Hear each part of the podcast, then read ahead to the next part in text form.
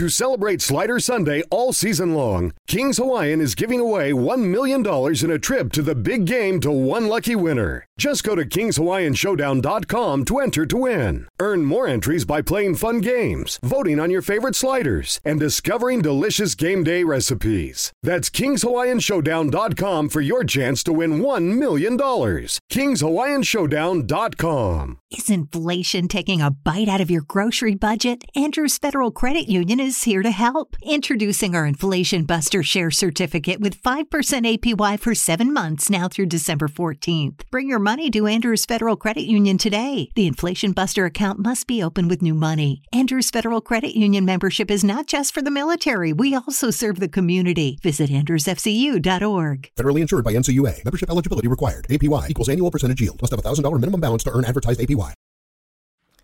Salve, salve, bonitos e bonitas. E hoje estou aqui com meu compadre Ferrez e Tiago Torre, conhecido como o Chavoso da USP.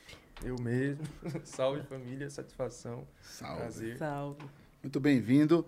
A gente vai antes falar das perguntas, tá ligado? Se você quer fazer uma pergunta para esse episódio do Avesso com o Chavoso da USP, você manda 100 Sparks aí. Onde você compra esses 100 Sparks? Que os caras gostam de pôr nome americano nos bagulho, podia pôr dinheiro É. do Flow, ou dinheiro nosso, ou dinheiro do Avesso, né? Sempre que inventaram Sparks. Mas você compra esses Sparks aí no site do Avesso, avessopodcast.com.br. Fortifique o capitalismo através dessas ações, onde até para perguntar você tem que pagar, tá ligado? a propaganda social também a gente vai fazer daqui a pouco, que é uma coisa que a gente sempre faz no programa, que é aquele lado comunista da gente, de, como a gente tá vendendo Spark, a gente dá uma propaganda social, Social. que é pôr alguma coisa da quebrada, alguma coisa nossa, certo?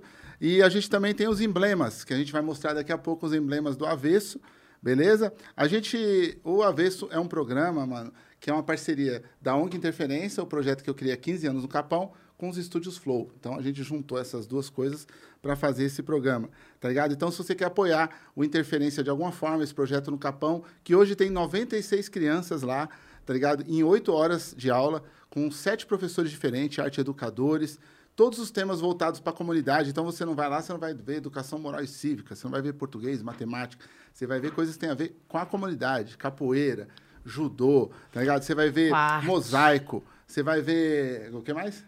Quarto, vai estar Vai ter tudo trampo de arte, cultura negra. As salas têm identidade negra, ou seja, a criança vai achar um bagulho que tem a ver com ela lá.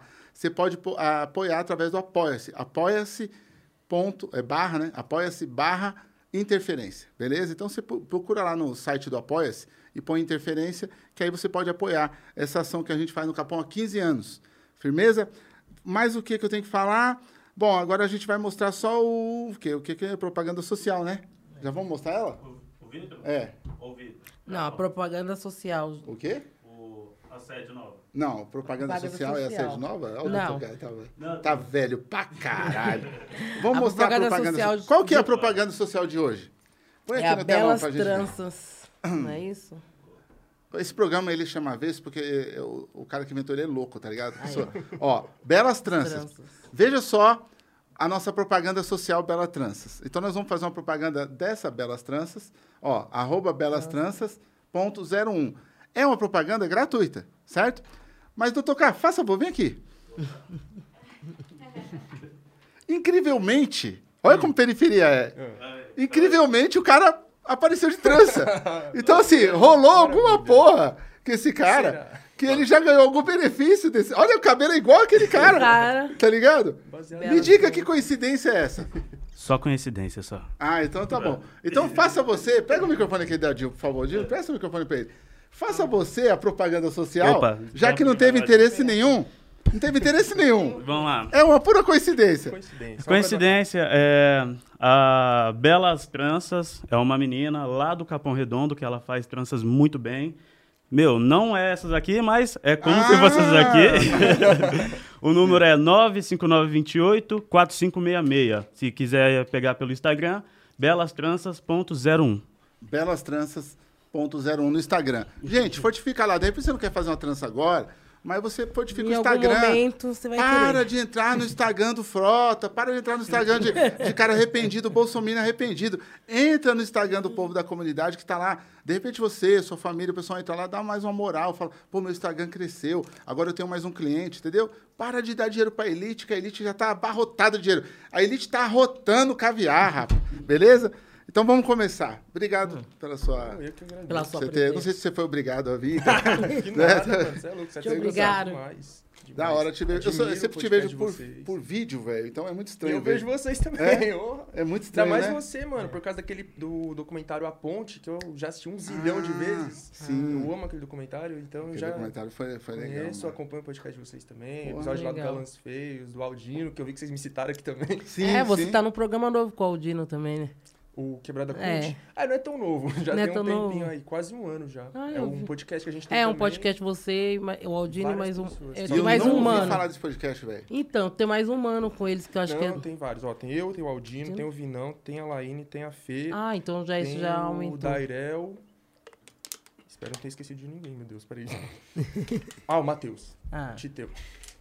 da hora. Porra, eu e já tem um ano o podcast? Quase um ano, mas ele é totalmente online. Acho que infelizmente é, online acaba não tendo tanta visibilidade, talvez, quanto esses mesa-cast, que é mais da hora. Ah, não, né? online assim, tipo, ah, ele é. É cada um. ah, entendi. Tipo, uma reunião. É que a gente mora muito longe, assim, tipo, tem gente, o Matheus é da Bahia, o Dairel é de Manaus, o Aldino é do interior viu? de São Paulo. E é daí que vem os seus cortes que tá no seu canal? Ou não? são, de coisas outros separadas. eventos? Ah, Meu canal já tem mais de dois anos. E aí, ano passado que a gente se juntou e resolveu fazer esse podcast juntos. Ah, porque eu vi uns cortes, você tá pondo uns cortes no seu canal, né? Mas não é do podcast. Esses cortes são das participações suas em outros eventos, é isso? Não, então, os cortes que tem lá no meu canal, se eu não sei se é disso que você tá falando exatamente, mas os que eu tô lembrado agora é de uma live que eu fiz, né? que eu Ah, fiz uma sim, live é de live. comemoração dos meus 200 mil inscritos. E aí eu fiz uma live lá e fiz vários cortezinhos dela. Ah, então, é. Você tá enrolando nós pra caralho com vídeo novo. Sabia que ele tá É enrolando verdade. nós pra caralho? Ele fez um vídeo esse ano. Eu vi Ano o- passado, O último foi em dezembro. é, o último foi em dezembro. Esse ano só tem um, né? Ou não? Não, esse ano ainda não tem. Ah, não, aquele último é de É dezembro. de dezembro, apartheid brasileiro. o Ah, título. merda. É, o apartheid brasileiro. Esse ano eu já gravei. E gravei logo com quem? Com o Rariel. Não. É o primeiro Tá vídeo legal. do canal, só que eu tô editando ainda, né? Aí o primeiro vídeo. Você que faz todo, todo o rolê, tipo, do convidado, da Quer um café. Aceita o café, por favor. Um café expresso pequeno? Ou médio, ou com leite, ou Tanto cappuccino? Faz sem leite, mas Café tamanho, puro? tanto faz café puro É. com açúcar. Pode ser um café também? Com leite? Então, Isso. é, então, eu faço a, a maior parte sozinho. Só que tem algumas pessoas que me ajudam sim. E a questão da edição é eu e um parceiro meu que ele me ajuda, né? Aí ele faz uma parte, eu faço a outra, porque eu sou muito perfeccionista. Então tem que ser do meu jeito, entendeu?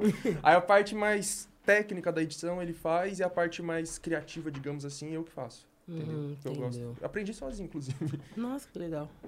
Cara, você mesmo edita o trampo e É. eu não tenho capacidade. Ah, tem. Tem, tem, tem. É só tem. aprender. Cara. Ele eu tem. aprendi sozinho. Editar é foda, mano. É, Editar é... editar. O microfone dele gente não tá vai bom, doutor? aquela puta edição. Tá saindo né? tudo certo bom aí, sim? doutor? O meu áudio também, tá legal? Tá legal, tá legal. Então é isso. Editar é foda, velho. Editar é... E você também se auto-editar é muito louco, porque É. né, você vai falar, como, como que eu sei que eu falei ali legal ou não, né? Sim, e enche É. o saco ter que ficar ouvindo a minha voz mil vezes. Eu já não serviria pra fazer, eu não gosto de me Você ver. se vê depois que você grava o barato, assim, você assiste o seu próprio barato? Sim, porque, né, por causa da edição, eu tenho que assistir várias vezes. Porque, tipo, eu gravei, aí eu boto lá no computador, vou ver se a gravação deu certo, beleza, deu certo. Aí eu vou começar a edição. A edição tem várias etapas, né? Tem a parte dos cortes, tem a parte de acrescentar imagens, acrescentar áudios, acrescentar títulos, acrescentar um monte de coisa. Aí você tem que ficar assistindo mil vezes. Aí depois que eu termino tudo, eu assisto pra revisar tudo, se deu tudo certo. Ainda reviso umas três vezes, né? Como eu falei, eu sou muito perfeccionista. Aí deu tudo certo, aí eu é subo pro? YouTube. Eu sou de peixes, mas eu não acredito em astrologia, não. Não, Mas, mas todo respeito, porque eu acredito. não, tranquilo. Mas ele desconstrói se precisar. É, Eu conheço, eu conheço esses caras. é. Esses caras é foda. Eles todo respeito, mas se precisar eu te provo que não existe porra nenhuma. Eu te provo que não existe Deus, porra nenhuma. Não existe nada. É, tô vendo, ele tem uma medusa no cara. braço, tô louco pra fazer uma também. O quê? A medusa. Fez essa, foi a última tatuagem que eu fiz, se eu não me engano. Não, mentira, a última foi essa aqui. Que é o Mano Brown e o Malcolm X. Ó, que da hora. Tem o Pedro eu Paulo acho aí. que ela foi a penúltima. Meus fãs também. Sei lá, eu já perdi Sou até a fã razão também. dele. Eu fiz, a, eu fiz a frase que Você você... é fã, né, mas Eu Você é sou- amiga dele, né? É, amiga, O cara tá na fã. sua casa comendo, tomando café. Toda vez que eu vou lá, eu tenho que esperar ele sair pra poder eu entrar. Aí é, é fã. Eu tô, É, eu sou no aniversário, fã, sou fã, tenho que esperar ele sair É pra meu mim entrar pra comer meu bolo. Eu fiz, eu Não, fiz mas a a gente tem que frase. ser fã dos nossos amigos também, né? É, é, sou é verdade, fã. é verdade. É. Um dia ela vai ser fã minha. É sou, minha fiz uma tatuagem escrito coragem. Porque ele deu pra mim um. Ah, tô aqui, né, caralho? Maravilha. Eu coloquei coragem, só coragem, pra sentar Aí, do lado coragem. dele e mandar o trampo. Eu que tenho vi- que ter coragem, rapaz, pra sentar do lado de ti. E aí, é vai. louco. Várias encarnações aí, mano. Tá ligado? Vai. Várias encarnações. Ô, eu, eu, eu te chamei, aí todo mundo tá esperando eu te perguntar de comunismo. É. É, todo mundo. Ô, você vai perguntar pra ele de comunismo, você vai perguntar pra ele de marxismo, você vai perguntar. de- Eu queria perguntar coisas que me interessam, assim. Tá, né? Aí, se interessar o público, legal, rápido, vocês deixam aí, se inscreve. Se não interessar, desculpa, vocês vão ter que montar uma porra de um podcast e vão ter que perguntar ao Chavoso sobre o que vocês querem. É, eu já É. participei de outros, então o pessoal pode procurar depois e ver. Sim, que às vezes eu vários. acabo falando a mesma coisa todas as É, vezes. Então é bom que é. você faça outras perguntas. É, então eu queria saber muito da sua mãe primeiro. Nunca Qual o me nome, o nome da sua mãe? O nome da minha mãe é um nome meio diferente, mas é um nome indígena, é Irandi. Irandi. Ela Ela é é indígena? Não. Não, né? Assim, não, mas ela tem ascendência indígena. Ela é do interior de Pernambuco e né, quando- as pessoas que eu conheci lá, da, da- quando eu fui lá e conheci, têm uma aparência bastante indígena. Ou que eu vejo pelas fotos. Então, Sim. enfim, a gente tem uma ascendência indígena, assim, apesar de infelizmente não conhecer ela exatamente, né? Qual etnia, qual povo. Mas a minha mãe tem esse nome que é indígena, como eu disse. E. Só que ela não gosta muito. Ela prefere que chame ela de Iris. Íris. É. Bonito Íris também. É. Não é é que um ela prefere, egípcio, o pessoal mas- começou a chamar ela de Iris no trabalho dela. E é- você é filho único? Não, tem um irmão mais novo. Mas, A sua, a sua mãe é de, é de Pernambuco? Você teve vivência em Pernambuco? Não. Eu só fui uma Não. vez, em passeio, eu era moleque, tinha 10 anos. Pô, que pena. é Esse bonito ano eu quero voltar lá. É, quero volta. voltar lá é com um ela, lugar inclusive. bonito. É bonito pra caralho. Pernambuco é muito louco, mano. Eu sou fã Quero de conhecer Pernambuco. mais. Eu sou, a bandeira de Pernambuco é muito foda, né? Sim, eu acho linda Puta também. Também. merda, mano. Eu já pensei em tatuar aquela bandeira várias vezes, sabia? É. A minha mãe fala, mas É um lugar louco? que você foi bastante também, Pô, dá caralho, várias mano. palestras. Os caras falam, palestra em Pernambuco. Eu falo, quanto tem? Festa, tem mil, vou. vou. Tem 500, vou. Tem 10 reais, tô indo, tá ligado? tipo, agora, desculpa, eu adoro a Bahia, meu pai é baiano. Mas, mano, a Bahia, ultimamente, os caras falam, mano, tem tantos mil. Eu falo, mano, não, Tô calor do tranquilo. caralho, não vai dar.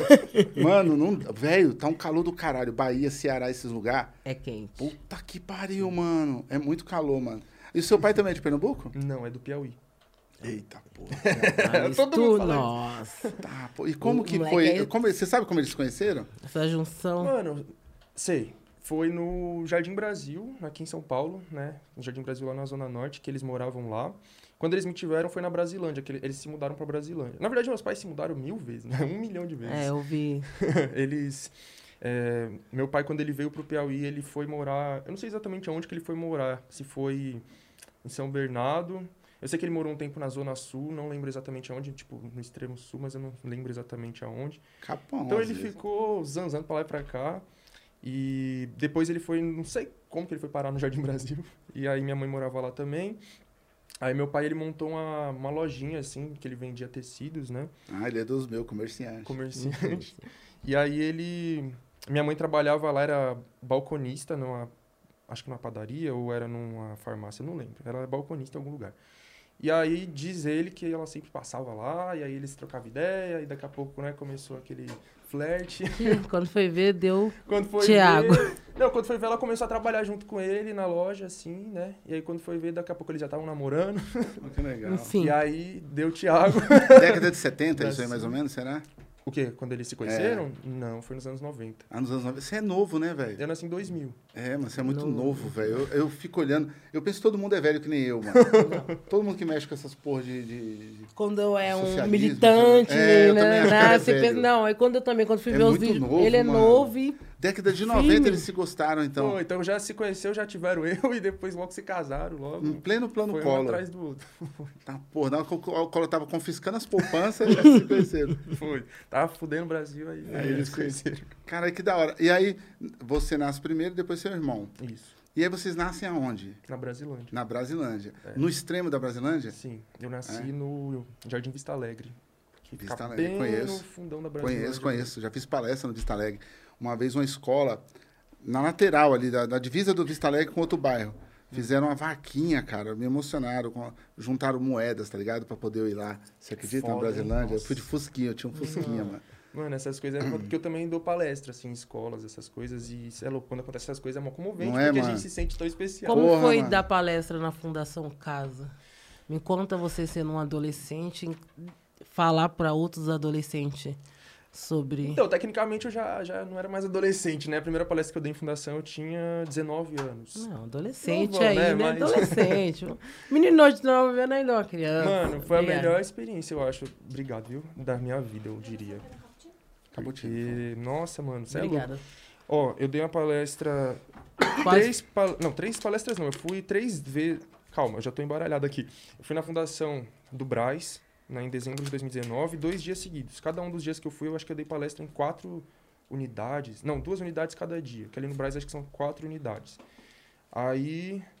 Aí no... Ah, não, mentira. Foi um dia no Braz, de de manhã e de tarde. Aí no dia seguinte eu fui de manhã no Braz e à noite, de tarde em Taipas, que é a Fundação Feminina de Taipas. Em 2000, ja- dezembro de 2019. Aí, se eu não me engano, janeiro de 2020 eu fui no Braz de novo. E mês passado eu fui na de Osasco. E aí, esse mês, essa semana, inclusive, tinha uma marcada de novo pro Braz. Só que foi cancelada porque tá tendo surto de Covid lá dentro. isso, né? Da Ômicron, mano. Mano, é, é- eu, fico, eu vejo essas Então coisas. você eu foi na como? feminina e Porque- na masculina. Isso. Eu fico assim porque você é louco, mano. Esse moleque lá encarcerado, e aí tá tendo essa porra dessa pandemia, e você tem que ficar lá dentro se contaminando. Mas enfim. Então, eu já tive parceiros. E passaram contamina pela- por causa dos, do pessoal que trabalha, porque Também, né? eles mesmos não, não É, eles não né? Então é, os agentes que levam, Sim. infelizmente. Sim, e o que eu ia falar é que assim, eu já tive parceiros que foram internos na fundação, mas eu nunca tinha pisado numa fundação, nunca tinha ido, né? E aí quando eu fui a primeira vez foi pra palestrar mesmo. E isso é louco, mano. que Experiência louca, tipo. Me conta um pouco como É essa, da hora a experiência, assim. essa sensação.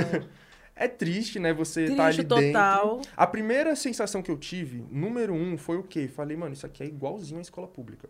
E aí vem esse misto de sensação, de eu não sei se é uma coisa boa ou uma coisa ruim, né? Porque, assim, é bom, entre aspas, que se pareça com a escola, porque não, sei lá, não parece uma masmorra, ou não é tão ruim quanto uma cadeia, de fato. Mas é ruim porque a escola parece uma fundação casa, cara. E é a sensação que nós sempre teve, né? A gente que estudou em escola pública, o que a É, gente sempre falou é, selva- caralho, parece uma cadeia, né? Parece uma prisão, tanto pela estrutura quanto pelas regras muito rígidas, né? E a- o autoritarismo, que geralmente os diretores das escolas públicas são muito autoritários, né? Tem que andar de cabeça baixa, mão pra trás. É, Sim, senhor. Não, água, senhor. café, alguma coisa? Tá. E aí é isso, mano. Eu entrei, vi lá, falei, mano, é igualzinho a escola pública. Aí eu fiquei meio assim. E você chegou a conversar com algum dos detentos? Ouvir a história deles? O que eles passaram? Assim, mais ou menos, né? Porque, tipo assim, quando você é levado pra palestrar, isso é foda. Eu sempre critico isso, né? Que é aquele modelo de educação, né? Que o Paulo Freire criticava, a educação bancária, né? que você vai colocar o pessoal tudo enfileirado, você tá lá na frente, você é o dono do conhecimento, você vai falar, eles vão ouvir calado. Eu odeio isso. Ai. Toda palestra que eu chego, qualquer lugar, eu falo assim, eu não quero que eles fiquem enfileirados, eu quero um círculo. Se for possível, né? Que às vezes o espaço não é possível, mas se é possível, eu falo, mano, eu quero um círculo. Já muda as cadeiras aí. Beleza. Aí eu já chego, já começo falando pra eles assim, mano, todo mundo aqui tem alguma coisa pra me ensinar e eu vim aprender com vocês. Entendeu? Então eu quero que vocês falem. Pode falar, não tem coisa errada, não tem, ah, eu não sei, todo mundo sabe alguma coisa aqui. Ainda mais porque eu falo de desigualdade, eu falo de racismo, eu falo da Sim. periferia. Todos eles ali têm alguma coisa pra compartilhar comigo. E aí, eu para faz, fazer com que eles participem, né? Eu já começo fazendo umas perguntas pra eles, né? Perguntando como tá ali, como chegou ali. Não, então eu pergunto as coisas básicas de apresentação, primeiramente, né? Então, tipo assim, eu falo assim, ó, eu quero que todo mundo fale o nome, a idade, da onde que é. É, é isso, basicamente, né? Porque outras coisas talvez eles não possam ficar Ah, falando. se Tipo, ah, por que, que você veio parar aqui dentro? Isso não- também não É. me interessa. Então eu chego lá e falo assim, ó, um por um. Nome, idade, da onde que você é. Aí eles vão falando. Sei lá, João, 17 Sim, sim, anos. se apresenta e dali você começa. E todos, ou tipo, 99% da periferia. Todos, quase todos, né? Ah, Capão Redondo, Brasilândia, Brasilândia. Parelheiros, é, Cidade Grajaú. Grajaú, São Mateus, Deus. sempre, tá É. ligado? É um ou outro que é do centro. E mesmo os que são do centro, às vezes você vai ver que ele mora em alguma ocupação, alguma quebradinha do centro, que também tem às vezes alguma favelinha ali aqui no- na região central. E o que eu ia falar? Ah, sim, e quase todos são negros, né? Então é outra coisa que eu pergunto, é, tanto escola, fundação, eu peço pro pessoal falar assim, como que vocês se identificam racialmente? Então quando é menos pessoas, sei lá, 20, 30 pessoas, eu peço para eles falarem mesmo. Agora, quando é muitos, assim, Aí eu já cheguei numa como. escola que eu fui palestrar com uns 400 alunos. Aí eu falo, levanta a mão aqui quem se considera branco. Quem se considera negro, quem se considera pardo. Eu vou observando. E é foda que você Uhum. vê. Primeiro, a grande maioria se considera pardo. Em segundo lugar, você vai ver moleque que é claramente negro falando que é branco, então tem várias distorções, mas eu não vou contestar, né? e aí na fundação você vai ver que, tipo, uma coisa que eu achei da hora na fundação, a última que eu fui, foi em Osasco, porque na verdade nas outras eu nunca tinha parado pra perguntar isso, né? Do Braz nem na de Taipas eu não perguntei, vocês são negro, branco, sei o quê. Eu comecei a fazer isso mais nas últimas palestras, tá ligado? Uhum. E aí na de Osasco eu peguei e perguntei, né? Quem aqui é negro, branco, sei o quê. Eu fiquei surpreso positivamente, porque a maioria deles eram pardos, mas eles se consideravam negros. E na escola pública, não. Geralmente, os pardos falam que são pardos, tá ligado? É. E eles já tinham consciência de que eles eram negros. E outra coisa, quando eu terminei essa pesquisinha, eu falei pra eles, então, né? Não sei se vocês perceberam, mas a maioria de vocês, a grande maioria de vocês são negros e são da periferia. E eles, sim, tipo, já percebi, eu já sabia disso, Já entendeu? sabia. Falei, que ótimo. Porque você percebe que eles já têm uma consciência ali de raça e classe minimamente, ou muito, mu- alguns tinha muito desenvolvida. Na conversa, você é louco. Já Teve uns moleques que eu quase chorei de emoção. Com os moleques, uma visão fantástica, inteligentíssima. Um moleque que começou a falar de da segregação nos Estados Unidos, citou Malcolm X, citou. Rosa Parks. Depois ele veio pro Brasil, ele falou da escravidão. Eu falei, mano, você é um gênio, O caralho. que, que ele tava fazendo? Os moleques até aplaudiu ele. Quando ele terminou a fala dele, eu falei, mano, não tenho palavras. Os moleques tudo aplaudiu. Aquele dia foi foda. Obrigado. Legal. E na feminina, você teve esse mesmo, esses mesmos diálogos? As mulheres também já sabia que elas eram, a maioria são negras e de comunidade ou elas meio, também se perdiam nessa... Então, lá eu não, não perguntei sobre a questão racial, Não. Mas a questão de ser de quebrada, ser de comunidade, de um modo geral, eles têm muita consciência disso, sabe? Eu acho que eles entendem, generalizando, eles entendem muito que a cadeia é um lugar. Cadeia, no caso, a Fundação Casa né, deles, né? É um lugar pra aprender pobre, né? Pra aprender periférico, favelado. É isso. Eles têm essa consciência. Eles falam, mano, é injustiça mesmo e os ricos estão fazendo um monte de coisa errada e não é preso e a gente tá aqui, tá ligado? Leva droga na- no avião. Exatamente. Porque, mano, não tem como eles não ter essa consciência. O moleque fala assim, caralho, eu tava ali vendendo uma maconha e tua parada que parei aqui dentro, sabe? Tipo, enquanto que eles vê as notícias, eles vê o que os- o Bolsonaro tá fazendo, matando aí 600 mil pessoas e foda-se, não acontece nada, tá ligado? Então, é triste, sabe? Você vê que a pessoa com tanto potencial tá ali presa naquele bagulho, sabe? E... É o mais foda é saber que os caras não dá, tipo, um estudo pro moleque lá dentro pra sair melhor, né? Pelo contrário, lá eles se formam pra ser outra coisa pior. Exatamente. Essa é a pior. Uma coisa que foi da Fundação Feminina, que foi uma fala que a mina fez lá muito foda, foi assim: é, ah, quando a gente tá no nosso bairro, na nossa quebrada, a gente não tem nada, nenhuma oportunidade, o Estado não chega com políticas públicas. Quando a gente cai aqui dentro, aí tem tudo, né? Tem educação, tem saúde, tem dentista, tem psicólogo, tem não sei o quê. A gente come cinco, três vezes É, na por cadeia dia. feminina é melhor mesmo. Não, mas tipo, na masculina algumas. também. O que ela quis dizer é que você, quando sai de lá, você não tem mais nada disso. É aquele negócio que a gente sempre fala, né? Que toda prisão é uma prisão política. Por quê? Porque a prisão é uma forma do, é uma forma do, do Estado agir politicamente com a população negra e periférica, né? No sentido de que atuar na periferia não é interessante para esse sistema, né? Você levar políticas públicas, levar educação, cultura, não. Eles vão te prender e lá dentro eles vão te dar isso. E aí quando você sair, acabou isso. E Acabou. aí você volta para a mesma vida que estava antes, porque você não vai ter trabalho, não vai ter renda, não O vai seu ter CPF tá apoio. cancelado, né? Exatamente. É foda isso. que mais? E eu, ah, eu lembrei de uma coisa, né? Eu também palestrei, só que aí foi online, para as fundações do Paraná. É que lá não chama de Paraná, chama Sense, se eu não me engano. E aí juntou todas as, entre aspas, fundações do Paraná. E aí eu fiz a palestra que foi online. Também foi muito foda. É mais complicado que aí é mais difícil pra eles participarem, né? Mas É. mesmo assim teve participação, fizeram muita pergunta. Acho muito da hora isso, mano. Isso que eu ia falar também. O pessoal na fundação é muito mais participativo do que nas escolas. É muito louco isso. Eu fiquei tentando entender isso. Saí de Porque lá- deve que na rua não busca informação. E quando depara com a informação onde tá, eles querem buscar, entender. Algumas procuram uma forma de melhorar e Uhum. aí vai se informar, né? Sim. Mas eu fiquei tentando refletir assim, por que, que o pessoal na escola não, não fala. Falam, mas não falam tanto igual na fundação, que eles têm mais opinião, eles são muito mais críticos. Então, aí- acho que na escola, nossas escolas não, não foi criada para dar aula Uhum. de ciência social. Eu, pelo menos, não tive essa aula. Não tive aula de da, escra de, da escravidão. Pelo menos as minhas professoras. Sociologia, não- sabe como eu aprendi sociologia? O que é? Vendo você falar o que é sociologia. Até agora eu não sabia o que era sociologia. Eu sei que puseram meu livro de sociologia há 10 anos atrás. E eu falei, por que, que puseram essa porra dessa matéria aí? Eu achava que era uma matéria normal. Aí no seu programa eu vi você falando de sociologia, eu falei, é isso aí, sociologia vai se fuder, tá ligado? É, mano, não- porque as coisas é explicado pra gente de uma forma que não é pra gente entender mesmo. Uhum, Tá exatamente. ligado? É, não é claro.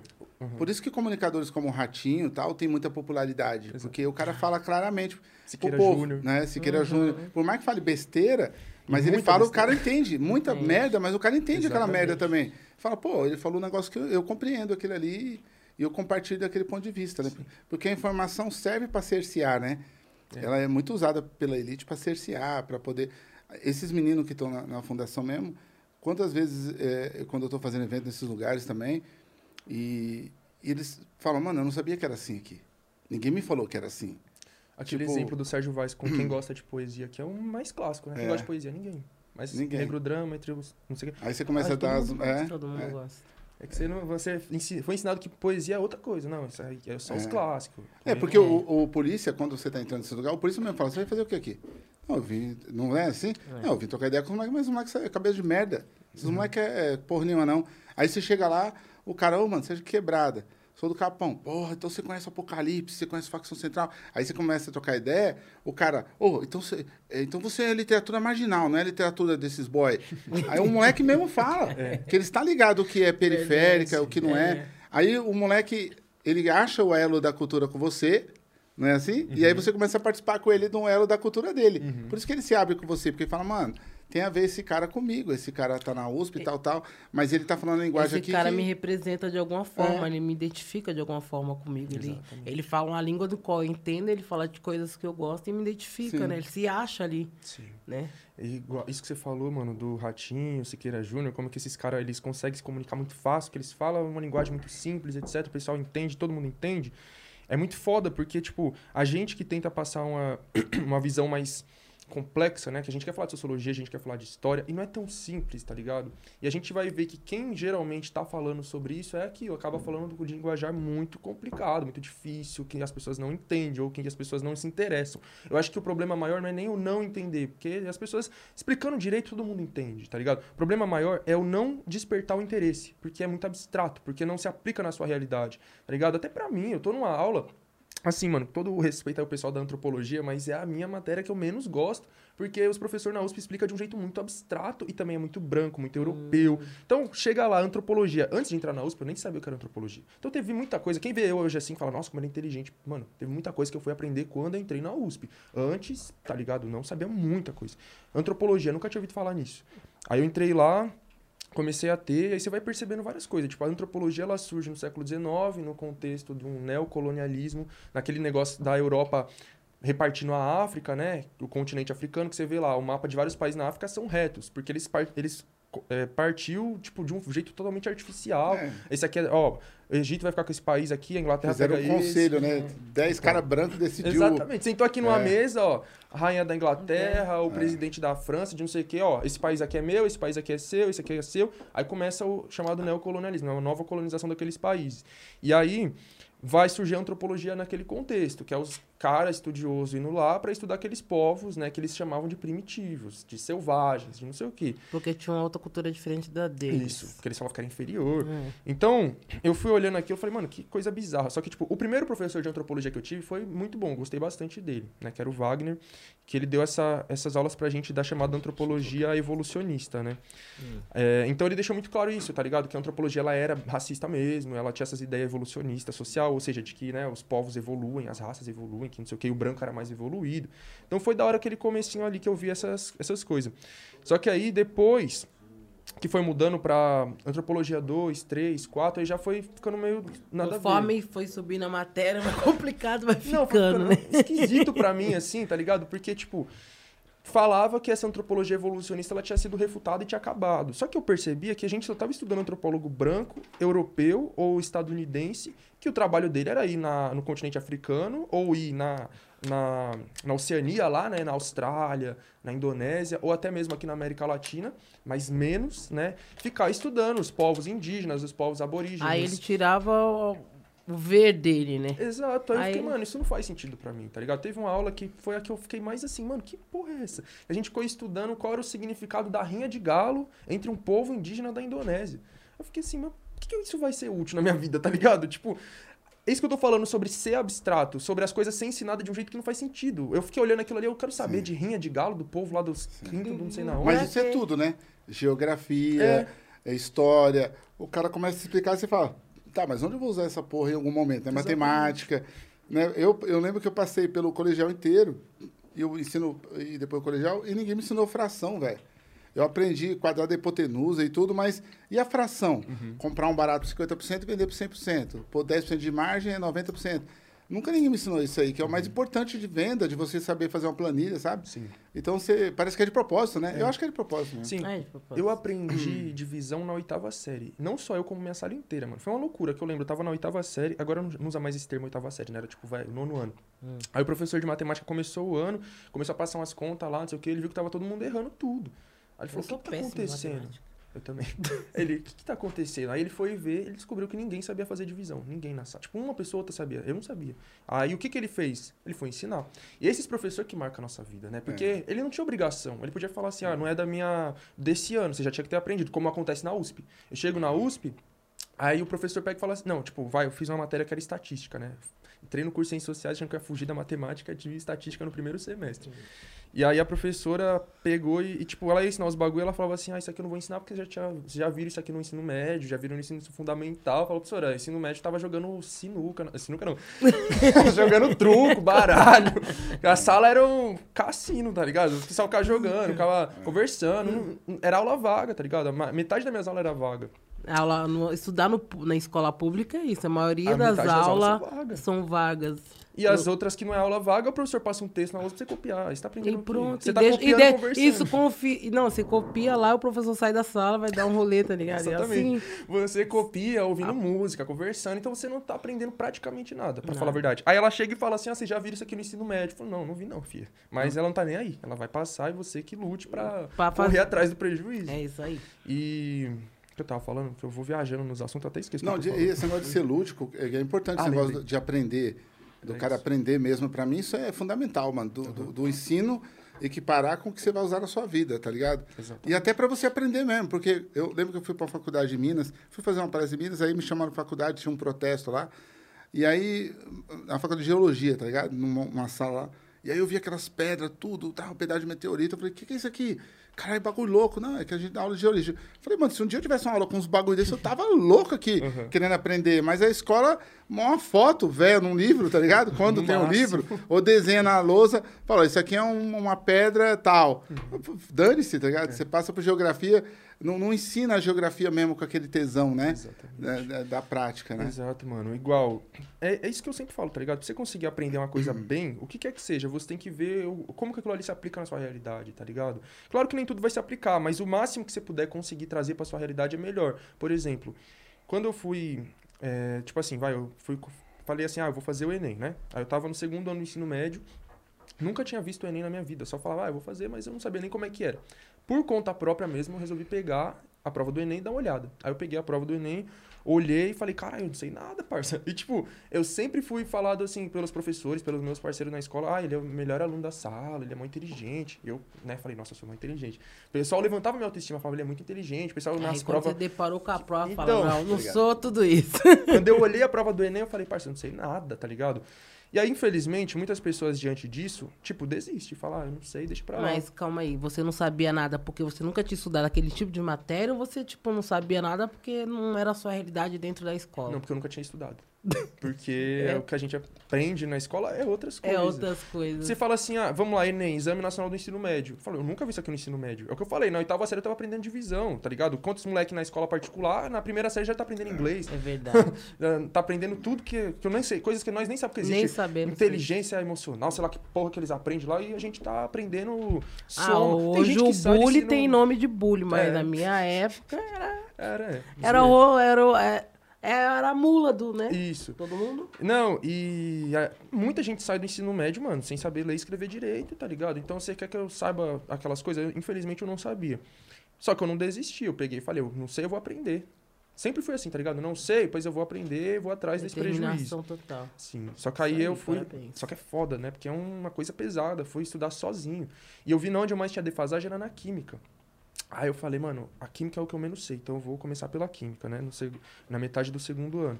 Aí eu peguei um livro de química básica da, da sétima, oitava série e comecei a estudar. Aí você vai vendo, mano, a química, eu falei, caralho, que negócio chato, parça. Como que você vai estudar aquilo, tá ligado? Você meio que dorme no livro. Nossa senhora. E o, e o foda é que, tipo, o meu professor de química, né, era um senhorzinho bem idoso, devia ter uns mais de 70 anos, tadinho. Só, tipo, você nem ouvia a voz dele. Eu sentava lá no fundão. Nossa. E eu não. nem- Na verdade, acho que quem estava na frente também não ouvia a voz dele, né? Além de eu já estar no fundo e a voz dele ser baixa, a sala berrando, né? Sabe que escola pública, o pessoal gritando, É, gritando ligado. bicho, Tira galinha. papel, aquela É. loucura toda. Exatamente. Então eu não entendia, tá ligado? Você ficava lá no fundo. Mas mesmo se você sentar na frente, você não vai entender que tá todo mundo berrando, o professor tá falando muito baixo, ele já se estressa, você fala, professor, não tô entendendo. Ele fala, ah, o problema é seu. Aí vem esse, esse negócio que não favorece o estudo, né? Então eu não gostava de química. Aí eu falei, mano, eu vou ter que aprender, tipo, a gostar, vendo como que isso aqui se aplica na minha realidade. Aí você vai começando a estudar o que, que é um átomo, né? O que, que é uma substância, que não sei o que, você vai percebendo, mano. Já parou pra pensar que isso aqui tudo é formado por átomos? Porque a gente olha os bagulho assim, parece que é uma coisa enorme. Só que não, isso aqui tudo é um monte de bagulho minúsculo, é tudo os átomos que se liga. Pra fazer uma madeira ele vai se ligar de um jeito, pra fazer uma cerâmica de outro, é. um metal é de outro. Então os Um átomos, né, tem essas ligações que é chamada YZ, que eu já esqueci tudo.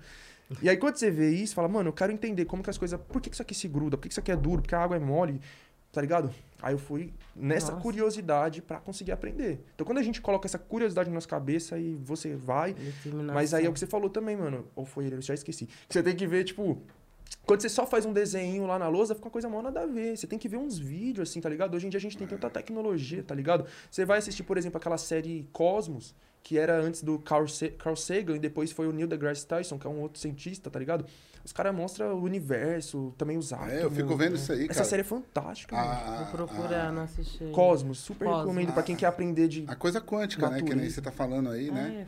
É, É a Ah, coisa quântica, quântica. É. você, você tá vendo um vídeo que você fala, caralho, o cara tá do explicando o. Egito de uma forma que eu passei um ano estudando lá na escola e não aprendi isso aqui, mano. Tá ligado? Por Uhum. que que fizeram tal? Por que que usava a água do rio por baixo? Porque... Hum. Então, assim, tudo bem.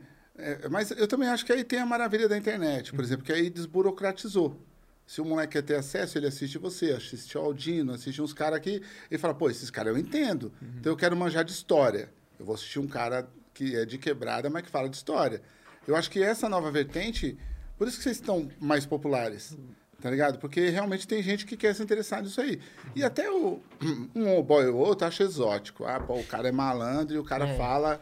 Tá, beleza, que nem uma vez eu entrevistei o Eduardo, o cara colocou lá, ó, é, favelados com inteligência, tá ligado? Os caras é preconceituoso pra caralho. disso. Eu recebo muito comentário. Teve um que É. já foi bem, tipo, nossa, um. Qual que era? Um funkeiro falando de política. Ah, é, ele começou de esquerda, né? Falou, a esquerda tá acabada mesmo, já era. Isso aqui. Eu vi. Decadente. É, então, tem que falar só é banqueiro, que tem que falar É. de bancário, que tem que falar de.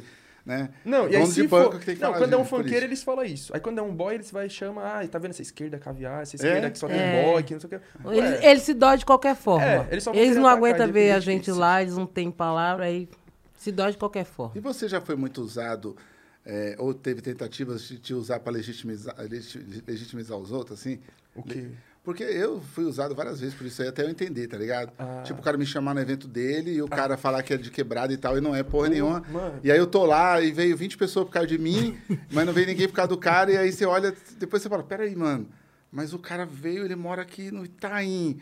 Caralho, mas ele falou que era quebrado, mas da quebrada do Itaim? Não é, tão, não é Itaim Paulista, ele Itaim mora no Itaim Bibi. Caralho. Tá ligado? Aí você vai vendo os bagulhos e fala, puta, mano, eu tô sendo usado no lançamento do cara. Ô, Já mano, aconteceu isso? Sabe o? Galo? Sei. O Galo, entregador de de luta. fascista, Revolução Sim. Periférica. Tava, uma vez eu troquei ideia com ele, a gente fez uma ligação, ficou um tempão trocando várias ideias. Aí ele começou a falar uns bagulho pra mim, e aí eu fiquei refletindo, falei, mano, você tem maior razão, sabe?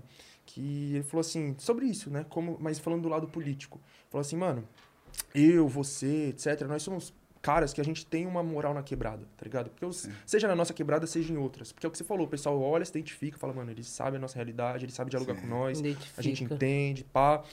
E aí, os políticos, que é boy, que não tem legitimidade na periferia, eles tentam usar nós pra fazer essa ponte. Uhum. Né? Então, época de eleição, você tá louco. Ó, Mas não só eles. Não, Não. não. Não só eles. É, porque eles, você faz o trabalho de base, É né? legal, mas vamos dar outros Sim, sim. exemplos aqui. Sim. Mas e, o que, Na época, a última eleição foi 2020, né? Aí esse ano vai ter outra, 2022. 2020, eu já era. Eu ainda tava meio pá, assim, tá ligado? Não tinha tanta noção disso, tá ligado? E o que teve de gente, de candidato que veio, ah, me divulga, me compartilha, faz uma live comigo, não sei o que lá. E eu, besta, divulguei um monte de gente. Claro que não foi qualquer um, né? Tem vários critérios. Tem que ser de esquerda, tem que estar comprometido com movimentos sociais, tá ligado? Você pesquisa também, É, vê se o cara tem realmente um negras. trabalho ali, na, se pelo menos chegou a ajudar a comunidade de alguma Sim, forma. exato. Porque não é assim, vou ajudar Não. porque é um vereador. Não. Não, não. Vamos ver o trabalho de base que ele já fez lá em algum lugar. Exatamente. Você pesquisa. Pessoas negras, pessoas periféricas, né? Então eu divulguei um monte de candidatura, um monte. E aí, beleza, daqui a pouco foi. Né, isso foi 2020. Aí, esse, esse- ao longo desse ano de 2021, foi um ano na minha vida que foi um divisor de águas, na minha visão política, principalmente da política institucional, né? Porque eu sempre deixo claro pro pessoal, tipo, ah, eu odeio política, que não sei o quê. A gente tem que entender, existe a política institucional e a política não institucional. Política institucional ou eleitoral ou partidária é essa política que participa de eleição, faz campanha, tem gabinete, tem parlamento, pá, essas coisas, está dentro das instituições. Aí a política não institucional é o que o Galo chama de política de rua, que a gente faz. Sim, é o movimento faz, hip hop, é. o movimento social, é a ocupação. Pra mim, esse tipo de política é o que faz mais sentido. É. Eu tá lá dentro da Câmara de Vereadores lá falando projeto de não sei o quê, pra mim não faz sentido. Respeito quem tá lá de- comprometido de verdade, mas pra mim, Thiago, não faz sentido. Eu- Pra mim, a política de rua é que faz mais sentido. A gente pode falar melhor sobre isso depois. Posso colocar uma vírgula nisso? Pode, falando pode. um parênteses?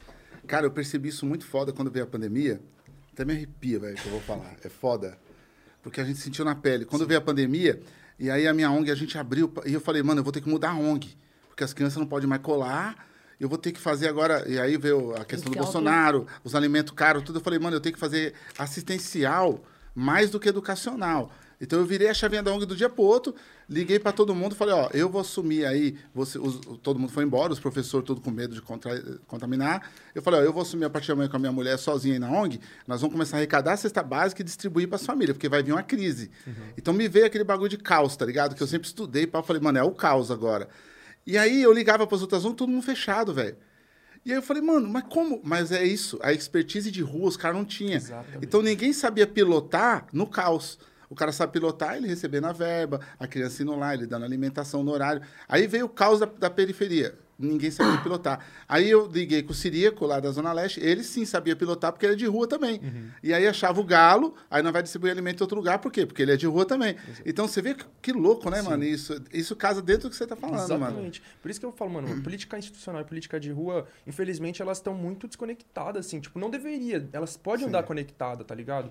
Mas, de um modo geral, tá muito desconectada. Porque você vai ver, geralmente, quem vai priorizar a política institu- institucional é a esquerda branca de classe média. E quem prioriza a política de rua é nós, tá ligado? Exatamente. Mas o que eu tava falando, né? Então, esse ano de 2021, pra mim, foi um divisor de águas de perceber essas coisas, né? Isso que você falou, mas além disso, é, as manifestações, tá ligado? Quando voltaram aquelas manifestações de rua nacionais fora Bolsonaro, eu percebi muita coisa, tá ligado? Porque eu vi que, parça, você é louco, a gente tá num ódio. O tanto de mortos, tá ligado? Um genocídio. Porque o pessoal parece que eles não levam a sério o que eles falam. Ah, o Bolsonaro fascista, genocida. O que, que a gente vai fazer com fascista genocida? Vai dar flor pra ele, parça? É. Fascista genocida, a história mostra o que, que acontece com esses caras. Aí você vai pra rua, você tá no ódio. Vai lá, quebra uma fachada de um banco, quer botar fogo numa barricada. Aí eu vi gente de, de determinados grupos aí agredindo o manifestante que tava botando fogo na rua, agredindo o manifestante que tava quebrando o banco, falando que isso aí era, tá errado, que não sei o quê. Aí eu fiquei assim, ué, mas esse Dá povo. um pandeiro pra todo mundo. é, e uma sombrinha, né? É, eu falei, ué, o que, né? que esse povo tá, acha que ficar vindo pra rua vai tirar o Bolsonaro por si só? o vai. cara lá da Câmara dos Deputados, o presidente, o Arthur Lira, ele falou: não é a caminhada de um grupo que abre o impeachment. Ele já deixou claro, ele não vai É. abrir impeachment se você ficar caminhando aí na rua uma vez por semana, fazendo desfile, fazendo passeata, Você fazendo vai. procissão. Tá ligado? A gente tem que. É só a gente olhar a América Latina, parece que tava... Eu fiz até um vídeo no meu canal, Lutas Políticas na América Latina, você vê lá. Aí eu fiz um corte depois. Não, acho que eu não postei o corte. Aí eu- eu fiz o corte e não postei, eu lembrei agora. Que o corte, mas o vídeo completo tá lá. Que é isso, parceiro. Chile, Bolívia, Equador, parará, os, pa- os países tudo da América Latina pegando fogo e o Brasil, não, vamos pra rua pacificamente. Mas 35 crimes ele já bater cometeu. panela. Ele cometeu 35 crimes categorizados como crime. Uhum. O presidente da República eleito para a maioria dos, dos votos, né? 35 crimes e não acontece porra nenhuma. E os caras tiram uma mina porque os caras mudou a, a, a chavinha. Falaram, não, é- ela cometeu um crime administrativo ali, ó. Vamos tirar. Então, não, mano, eu cito vários países. Aí o exemplo do Peru lá, o presidente passou pelo processo do impeachment, a população tacou fogo no Congresso, tá ligado? É assim que funciona. E aí aqui os caras Por não. favor, Brasil, vamos pegar o exemplo. Aí eles começaram a soltar texto, falando que ah, esse pessoal aí são irresponsáveis, eles estão fazendo o jogo do Bolsonaro, o jogo da direita, que não sei o quê, parará. Aí fiquei, mano, eu não tô acreditando que eu tô lendo essas coisas. Mas é que tem uma, uma porra de uma esquerda progressista pra- também, que ela é o seguinte, irmão. Ela é esquerda até tá no rolê dela, tá ligado? Encosta o mano com a tatu, o mano de boné, uma mina preta, o cara, ô, pai, o bagulho tá estranho aqui. né? Ele vai, ele vai dar vapor, o cara, né? O Galo fala muito brilhante disso. Ele participou lá do podcast. É, não vou falar o nome dos Pode concorrentes. falar, pode falar. o Lança Braba, né? Foi ele e o Bill. Foi foda, mano. Aí tem um trecho lá que ele fala isso. Fala... Quer dizer, foi lá? Eu acho que foi. Vocês veem que minha memória é meio ruim. Eu falo, foi lá, mas não foi, não sei. Mas eu acho que foi. Que ele fala assim, mano. É, foi lá mesmo, que eu lembrei do corte que eles postaram, que ele fala assim, ah, mano, durante muito tempo eu tentei me encaixar na esquerda, tá ligado? Falar, ah, ser de esquerda é o quê? É você é vestir o vermelho, é o amarelo, é o preto, é a foice o martelo, é o não sei o que lá tentei votar no Lula, votar não sei quem, pá, mas a gente vai sendo vomitado por essa esquerda. Tô repetindo a fala do Galo aqui, crédito pra ele. legal. Eu me senti vomitado. E eu me sinto. Eu tô repetindo a fala dele porque é exatamente a mesma coisa. Você vai nos espaços de esquerda, você não é aceito, você é vomitado. Porque esses espaços eles não são feitos pra nós. Porque é uma outra lógica que eu falei. É dominado por um monte de gente branca de classe média, média alta, que mora na Santa Cecília, na, na Praça Roosevelt, que mora na Vila Madalena. Moema, Vila Madalena. E esse pessoal, eles não tá vendo a desigualdade na cara deles. Eles sabem que existe. Fala assim, ah, tá tendo insegurança alimentar, ah, tá tendo desemprego. Mas fala pra mim o nome de uma pessoa que tá passando insegurança alimentar. Não sei. Fala pra mim o nome de uma pessoa aí que perdeu o emprego recentemente. Não sei. A gente sabe, pra, que, pra, pra nós não é estatística, são Não. pessoas, é São a nossa vizinhos, mãe. Pelo menos meus são vizinhos, Vizinhos. famílias, amigos. É, parça, entendeu? Então, Tanto que é pra sempre a nós... história do, do- da, da vizinha do cara, né? Você já É. percebeu? A, a minha vizinha tem uma filha que ela mora em situação de favela. É sempre assim, alguém É. que alguém conheceu. A minha Não, vizinha alguém que, não, contou- lá de Moema é a alguém que vizinha- trabalha lá na minha casa. filha da minha empregada. O Então, porteiro a minha tava empregada, contando da a mãe dele, dele, que é. trabalhou a vida inteira. É sempre alguém, né? Longe. Exatamente. Tá?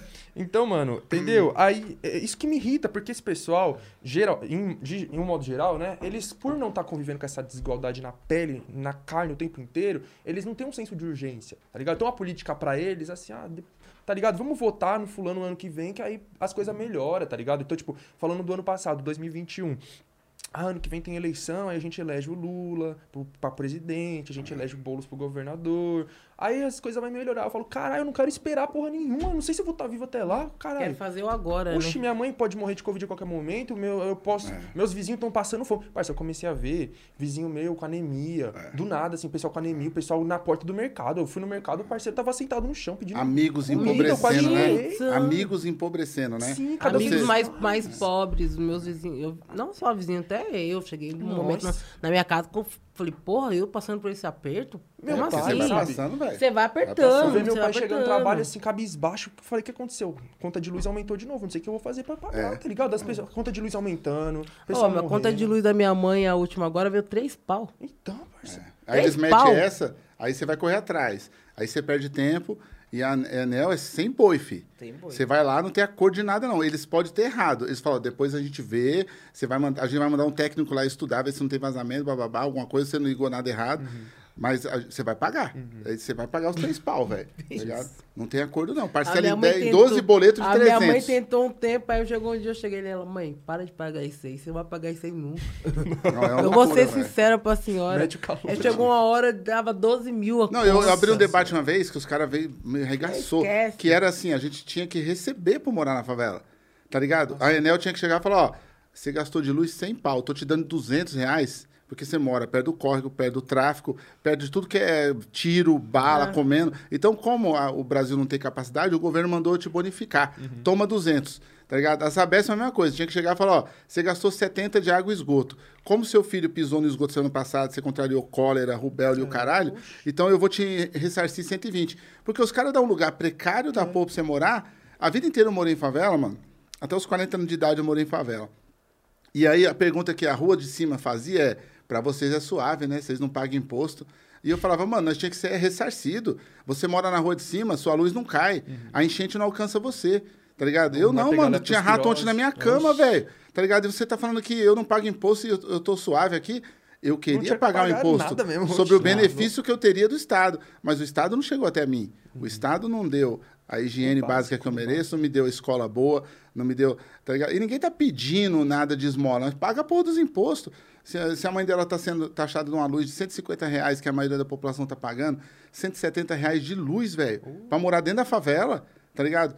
Com um fio que já tá lá há 20 anos, porque a, Enel nunca foi lá refazer fio. O, você liga o chuveiro e liga a, a torneira, um bagulho queima, É, tá ligado? Se a torneira elétrica. incêndio em favela, Sim. em barraco queima constantemente. É, É. Os fios tudo As lá. Porque outro dá. discurso é que o pobre é folgado, né? É, Tem um ah, discurso sim. de que o pobre é. Ah, não, a população também não quer mais nada. Mas, ó, refrigerante tem incentivo nesse país. Total. Banco tem incentivo nesse país. E Cachaça. projeto cultural é mimimi. É esmola, tá é ligado? aquilo, Verdade. começou a pandemia, o governo Bolsonaro deu trilhões Tirou- pros bancos. Trilhões pros E bancos. tirou toda a nossa arte da rua, né? E pra nós foi nada. Tipo, ah, Nada. auxílio. Pra eles, é 600 conto. Pra, pra nós é o quê? Você Pega o quê pra hoje em dia ele, 600? manda ele viver com É, esse auxílio. Fazer um reality Faz show. lá, bota um monte de burguês dentro de, um, de uma casa. dá dá pra 600 eles reais cada ah, um. Que era vamos lá. 200, né? Sobrevive. É, Era 200. era Aqui a 200. esquerda tumultuou, o pessoal tumultuou ali e não deixou ser 200, não, porque ia ser 200 mango, velho. Exatamente. E Tá ele ligado? no, começo não ia ser nada, na verdade. Ele- Não ia ser Ah, nada. vai botar 200 aí. Ah, A direita brigou, brigou pra estar lá e no fim não fez nada. Brigou entre eles mesmos. Agora, cara. deixa eu te perguntar uma coisa, fazendo uma curva. é,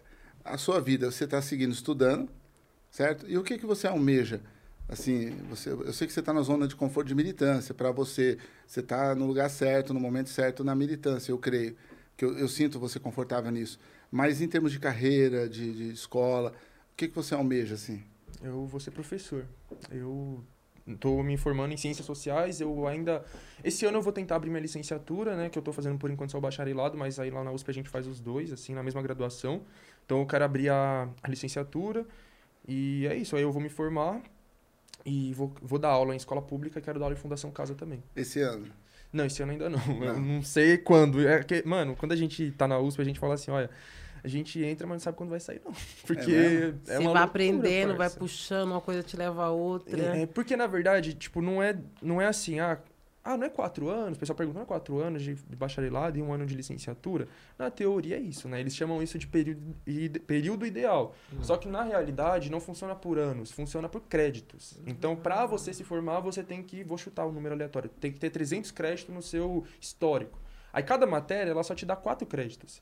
Então você tem que fazer uma quantidade de matérias que vai totalizar. Cada uma vai valendo 4 créditos, 3, 5 créditos, que vai totalizar, vamos supor, os 300 créditos. Sim. Então, ou seja, quanto mais matéria você pega por semestre, mais rápido você vai se formar. Quanto menos matéria você pega, mais vai estender sua graduação. E é aquilo, né? Quem que consegue pegar um monte de matéria num semestre? É quem não trabalha, é quem Uhum. mora longe da universidade, que não é como eu que leva duas horas para chegar lá e duas horas para voltar para casa. E por aí vai, tá ligado? É a Sim. pessoa que só se dedica exclusivamente pra graduação e que mora ali do lado da USP. Que infelizmente é o perfil da maioria. É. Então quando eu entrei lá, eu fui vendo isso. Falei, mano, que loucura, tá ligado? Porque pra mim a graduação nesse modelo não, não tá fazendo sentido porque ela não se encaixa na minha realidade. Então eu chegava lá, igual eu falei, aula sete e meia da noite. Pra chegar lá às sete e meia da noite, eu tenho que sair de casa quatro horas da tarde.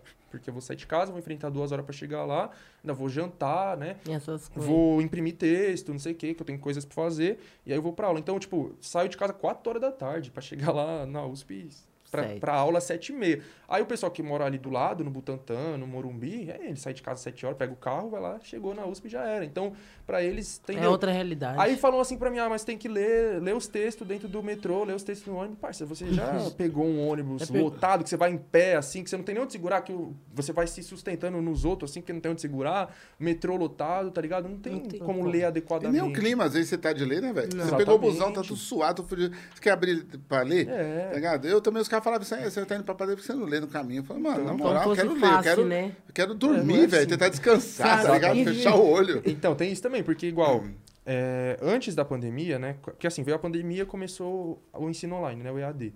Mas até então eu trabalhava fora, né? Agora, eu, graças a Deus, eu só, me, é, só trabalho com o YouTube mesmo. Meu canal já me sustenta. Mas até então, até a pandemia começar, eu ainda trabalhava fora. Então, eu acordava 5 horas da manhã, né, saía de casa pra ir trabalhar. Não, mentira, acordava às 5 e meia. Aí eu saía de casa pra trabalhar e chegava em casa é, meia-noite e meia.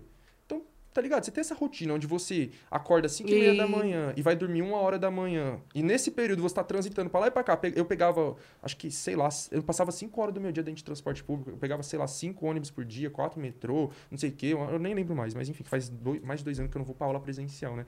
Mas era essa rotina louca. E como que eu vou ter pique pra estudar? Eu chego no ônibus, eu tô morto, eu quero deitar e É, não, dormir. tá tirando. Se eu sentar, né? Se eu conseguir... Tem, um tem essa ainda, se achar um banco disponível. É, então você vê que infelizmente a universidade ela não tá pensando em nós, tá ligado? Não, e na mate... você entrou em 2019 na faculdade, né?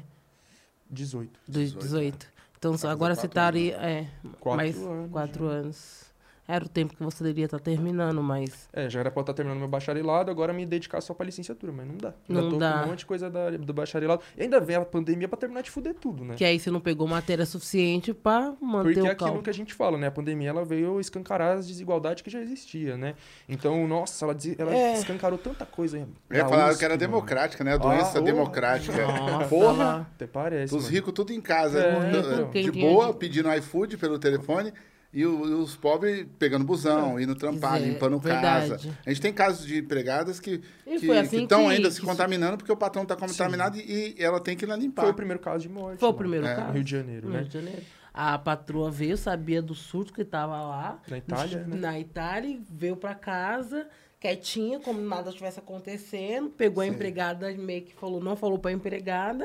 E no transitar, a empregada morreu e morreu mais não sei quem na casa dela. E os patrões estão vivos. Falar nisso, nós temos um, um recado aqui pro iFood. Então, se você puder puxar aí, doutor K. A gente, eu tenho um rapaz que está nessa correria, o Júnior, né? Eu estou tentando achar o, o- aqui, o Júnior Freitas. E eu pus um, eu achei um vídeo dele aqui e a gente vai pôr um vídeo dele é, sobre um protesto que eles estão organizando. Certo? Júnior Freitas, política social. O Instagram dele é Júnior Freitas. Aí, é, como que fala isso aqui? Underline? Que fala esse, esse negócio aqui? Você vê, a escola faz uma falta do caralho. É, underline oficial. Júnior Freitas, underline oficial no Instagram. Segue o Júnior aí, rapaz. Ó, ele tá com 580 seguidores. Eu duvido você que tá em casa seguir o Júnior, todo mundo seguir. Quando estiver assistindo isso aqui, ó.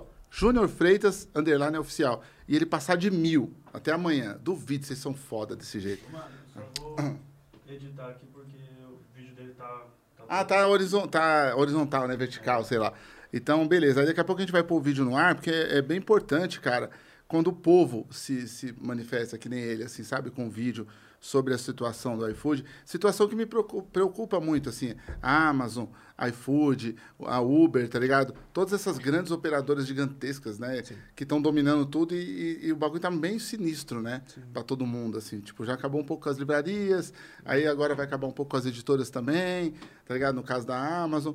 E tudo isso para vender depois geladeiras e fogões e blá, blá, blá, né? Embora a gente tenha uma editora também, é parceiro da Amazon, mas eu sou parceiro de outras comic shops também.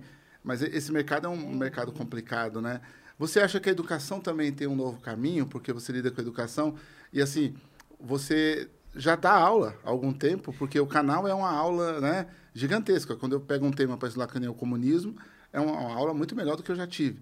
Né? Não tive aula daquele jeito. Então você já. é, O que eu quero dizer é o seguinte: você acha que você não está fazendo algo formal, sendo que na verdade você já faz algo muito mais avançado que é o YouTube dando essa aula, tá ligado? É, então, é uma coisa complexa. Eu tenho um pouco de receio de me de falar que eu sou professor, por exemplo, tá ligado? Porque eu acredito muito na necessidade nesse, nessa profissão, né? Na necessidade da formação acadêmica, tá ligado? Depende também, né? Porque assim, se for, for falar do professor formal, lógico, né? Porque a gente. é, eu acredito que, obviamente, eu tô ensinando coisas, né? Tô passando conteúdo. Opa, tô passando conteúdo ali, mesmo sem estar formado. Já dei aula em cursinho popular também, tá ligado? Mesmo sem estar formado. Então, sim, eu tô fazendo isso. Talvez um educador seja a palavra certa nessa, nessa questão, mas o professor, no sentido mais tradicional, eu, eu vou me denominar quando eu tiver formado, assim, e tal. Mas é o que eu falei, sem dúvidas eu já tô ensinando coisas, etc e tal, né? Mas eu tomo esse cuidado porque, tipo assim, igual teve uma hora que a gente tava falando sobre como que a internet facilitou, né, esse acesso ao conhecimento, concordo super. Só que eu acho que às vezes tem alguns problemas também. Porque às vezes você quer. A, a pessoa quer aprender alguma coisa, assim, ah, eu quero aprender tal assunto. Aí ela joga lá. E aí o o YouTube vai recomendar pra ela os vídeos dos maiores canais, mais assistidos. E a gente vê que, infelizmente, os maiores canais costuma ser ou canais de direita, né? Ou canais de pessoas que não é, que não são da área, tá ligado? Tipo, pessoas que são. Falam até falam assim, ah, eu sou apresentador, né? Tipo, aquelas pessoas, eu não vou citar nome, mas as pessoas vão saber que eu tô falando. Que, tipo, elas não estudam aquela área, nem foi elas que preparou o roteiro do vídeo. Simplesmente, sei lá, ela tem uma equipe que preparou o roteiro pra ela, ela decorou e apresentou. Se você trombar ela na rua e falar assim, ó, me fala mais sobre esse assunto, ela não sabe, porque ela não manja daquele assunto. E aí você vê que, infelizmente, os maiores canais, assim, que estão falando de história, de ciências sociais, sei o quê, é esse tipo de canal, tá ligado? E aí os nossos canais de pessoas que realmente estudam bagulho a sério, estudam, são da área, tá ligado? São menores. E, e por que, que eu falo que é importante essa questão acadêmica? Porque, mano, é, é aquilo que a gente tá tendo esse debate. Um dos vários debates aí que trouxe essa pandemia, né? de- É o debate sobre a valorização da ciência, né? E a gente tem que lembrar também que sociologia é uma ciência, ciência política é uma ciência, história é uma ciência. Né? Então, ciência não é qualquer coisa, tá ligado? Porque a gente aprende a metodologia de pesquisa, a metodologia de ensino. Então, falando da história, por exemplo, né? A gente vê vários caras aí que são jornalistas fazendo livros de história. Tipo, vai, um livro muito clássico é o livro negro do comunismo, que é um livro clássico da direita para atacar o comunismo, tá ligado? Aí tem aquele, aquela, aquele lixo que é o guia politicamente incorreto da história brasileira. Então você vai pegar vários casos desses, tá ligado? De coisas que foram escritas por pessoas ou que são jornalistas, e óbvio que eu não tô desmerecendo que é jornalista, só tô falando que não é historiador. Ou pessoas em geral que não são historiadoras, que falou assim, ah, eu vou pegar aí uns, uns textos que eu achei aí na biblioteca, vou juntar tudo e, e formar uma teoria da conspiração, porque é praticamente E- isso. Aí você vai falar que zumbi tinha escravo, tá ligado? Você vai falar que, ah, não sei o quê. Essas teorias da conspiração que infelizmente se propagou tanto, tá ligado? Nesses últimos anos. Então E era até é nossa, né? A perigo. teoria da conspiração era minha. Eu usava a teoria da conspiração É, porque sim. eu era da hora na quebrada. Falava, você é louco, esse cara não é o Silvio Santos mais não, isso é um robô. Tá ligado? Uhum. Era um bagulho da hora. Aí os caras pegou o bagulho e fez virar uma realidade alternativa, né? Sim. É, Mas, Isso mas é assim, foda. o que eu quero dizer é assim, se a população, ela tá, tá tendo um tipo de vida que não era pra ter, tá ligado? Coligado com pobreza, o bagulho é milhão, não tem dinheiro pra ninguém, pá. E a, e a academia tá fazendo o trabalho dela, que é exatamente é, ditar as regras do bagulho e sempre tá autoconcentrada nela ali. Quando é, um trabalho disruptivo, que nem você faz, ele vai pra academia, você tá entendendo onde eu quero chegar, né? Tipo assim, eu, eu acho que você já faz o trabalho em si, tá ligado? Porque quando um apresentador desse aí, vamos, vamos pôr um exemplo, Felipe Neto, ele de- decide falar de vários assuntos. Um dia ele tá falando de lesma, outro dia ele tá falando tal. É o Aí- tudólogo que é, gente chama. o tudólogo, né? Bom, aí um dia ele tá falando do, seu assunto, sociologia. Ele vai falar raso. Mas ali, é, esse já é provado, velho. De um milhão de crianças que tá vendo, dez crianças vão falar, esse bagulho é legal. Uhum. Aí ela vai pesquisar, sociologia. Uma hora ela vai parar no seu canal. Tá ligado? Uma hora vai falar, pô, esse cara aqui, dessas 10, uma de quebrada, ela vai falar, caralho, eu vou ficar com esse cara aqui, mano, eu vou seguir esse cara. Eu falo isso porque dentro do rap, a gente tem aí, eu tenho é, mil- mano, dezenas dezenas de exemplos. Eu tenho um cara que eu trombo, o cara, ô, mano, eu estudo história por causa que eu, eu via Racionais quando era mais jovem. Aí o outro falou, eu faço advocacia porque eu sigo o Cascão do trilha sonora do gueto. Aí eu pensei em fazer advocacia, eu já estou no segundo ano. Aí eu falo, caralho, que louco. Então os exemplos, esses caras chegam, tá ligado? De algum lugar. E você popularizou o barato também. Porque quando você fala dos assuntos e da forma que você fala, é acessível para minha filha assistir, acessível para minha assistir. Minha mãe estava um dia, um dia eu estava assistindo você lá, minha mãe estava Caralho, esse cara fala bem pra pôr, cara inteligente, porque a primeira coisa é ver o boné, é ver a corrente. Minha mãe, isso, meu filho tá vendo maloqueiro de É, novo. então. Meu filho foi criado vendo maloqueiro, né? Aí ela olha, pô, o cara inteligente da porra. Ele é o quê? É professor? Aí eu falo, então, mas ele tá se formando ainda. Você entendeu? Então Uhum. tem um lado que, que nenhum professor, velho, da, da, da USP vai chegar no que onde você chegou, mano. Não está sendo tão entrevistado, não está sendo tão. Então, eu acho da hora você ter o compromisso com a academia de se formar, eu acho da hora. Mas eu também tive o compromisso de estudar os clássicos e tudo, mas eu fiquei na literatura marginal, tá ligado? Eu fui até lá, pá, Machado de Assis, tal, tal, falei, entendi, da hora. Se eu for para Alemanha, se eu for para França, eu vou dar aula com Flaubert, entendi. Mas eu vou levar ali meu Barreto, tá ligado? Eu vou levar os caras da quebrada, o Paulo Lins e tal, vou levar o Alessandro Buzo, vou levar. Porque eu sei aonde os caras chegou. E, e a nossa árvore genealógica do bagulho nunca vai ter esses caras, tá ligado? Não vai ter o terceiro mestre lá da USP, lá, papá, o doutor. O seu nome não vai estar abaixo. Seu nome vai estar abaixo daqui. De... Você é a continuação dos trampos que nós estávamos fazendo, inclusive. Entendeu? Nossa você é, você é a continuação. Aí é uma parte mais inteligente, que tem que vir os mais inteligentes. Nós vamos ficando burro pra trás. Não, né? oxe, não é sério. e burro. Vem a vocês- nova geração, nossos né? professores. Vem a, vem a, guarda e vem a nova geração. E é isso, é a junção. É. que- Mano, olha, uma coisa. Eu, eu sou muito crítico, assim, né, do, dos governos Lula e do PT, mas são críticas à esquerda. Não, não é esse bagulho, ai, Lula corrupto, ladrão, bêbado, analfabeto, não é isso. Crítica à esquerda, tá ligado? Conciliação de classes, lei de drogas e por aí vai. Mas eu sempre falo, mano, eu sou crítico pra caralho, mas eu reconheço que as duas, as duas pessoas, assim, para além da minha família, né, que fizeram existir o chavoso da USP foi Lula e Mano Brown. Porque o governo Lula foi quem possibilitou a gente entrar na universidade. Então é daí que vem essa leva de chavoso da USP, Aldino Vilão, Titeu, Vinão, vem disso, querendo ou não. E o Mano Brown, ele foi meu professor, assim, mesmo sem me conhecer nem nada, mas pra todos nós de quebrada. Todos, o Mano sim. Brown é nosso, Porra, tá sabe, ligado? Um professor de todos O nós. bagulho O- invadia a janela lá, você tava lá assistindo novela, o bagulho invadia a janela, você vai, opa, Exatamente. tá ligado? Eu vou pra essas ideias aí. Então, a gente aprendeu muita coisa com ele, aprender coisa de rua, de vivência, de sobrevivência, né? E de sociologia também, de história, tá ligado? Porque, mano, você é louco ali. Eu acredito que, igual o álbum Sobrevivendo no Inferno, virou livro, de fato, né? Entrou pra lista de obras da Unicamp, né? Então, é, eu considero que aquele álbum barra livro é talvez a maior obra sociológica do Brasil. Assim, mano, você quer entender a favela, quer entender a periferia, Vai ouvir Sobrevivendo Racionais. no é- Inferno, só- Aí daí vem o mundo todo, né? Porque aí vem, ah, o cara descobre o GOG, ele descobre o Consciência Humana, Uhum. ele descobre o Detentos do Rap, ele descobre... Aí ele começa a falar, caralho, tem câmbio negro, tem cirurgia moral, tem tudo. Tem um mundo inteiro, né, de caras de quebrada um que estavam um pouco antes, um pouco depois ali, paralelo ao Racionais, fazendo também esse trampo. O primeiro show de rap que eu vi foi do Taíde, tá ligado? Uhum. Então o Taíde foi o primeiro cara que eu vi na minha vida falar... Estuda que é o caminho, Uhum. tá ligado? Então, se você quer ser alguém, você tem que estudar. Isso há 30 anos atrás, velho. Tá ligado? Eu falei, tá, porra, mano, tem alguém no palco falando pra me estudar. E eu tava apanhando na escola porque eu queria estudar, tá ligado? Porque ninguém queria porra nenhuma. Sim. E eu falei, mano, eu queria estudar. E tem um rapper falando pra estudar. Então, assim, é, essa, essa formação musical, aí, beleza. Então, você falou do exemplo, pá. E aí, e agora a molecada com o funk? É. Como faz? Que a molecada não ouve mais tanto o Mano Brown, não ouve tanto. Ouve, mas não tanto como eclodiu na década de 90, o Detento, no Consciência Humana e tal, não se ouve tanto. Agora a vertente é o funk. Tá ligado? Você tá aqui, aparado, a sua vestimenta é mais funk do que rapper. Tá ligado? E, e aí, como que é a molecada agora de 15 anos que tá ouvindo funk? O que, que ele vai beber disso, mano? É, muitas coisas que eu posso falar a partir daí. Uma é que eu acho que a gente precisa conseguir unir mais o funk e o rap, né? Tem muita gente como eu, né, que ouve os dois, eu amo os dois, os dois estilos que eu mais ouço todo santo dia é funk rap. Mas eu também vejo muito, tipo, bagulho de cada um do seu canto, tá ligado? E infelizmente, geralmente eu vejo mais preconceito do pessoas do rap com o pessoal do funk do que o contrário. Tipo, eu falo isso porque recentemente mesmo, mas outras vezes já aconteceu isso, de eu ver, pe- não pessoas famosas, tô falando de pessoas que curtem rap, do cara falar assim pra mim, nossa, tipo, numa mensagem super, num tom bem agressivo. Como que você ouve funk e rap, tá ligado? Tem nada a ver uma coisa com a outra, né? O, o rap supervisão, o funk é só besteira, banalidade, que não sei o que, sabe?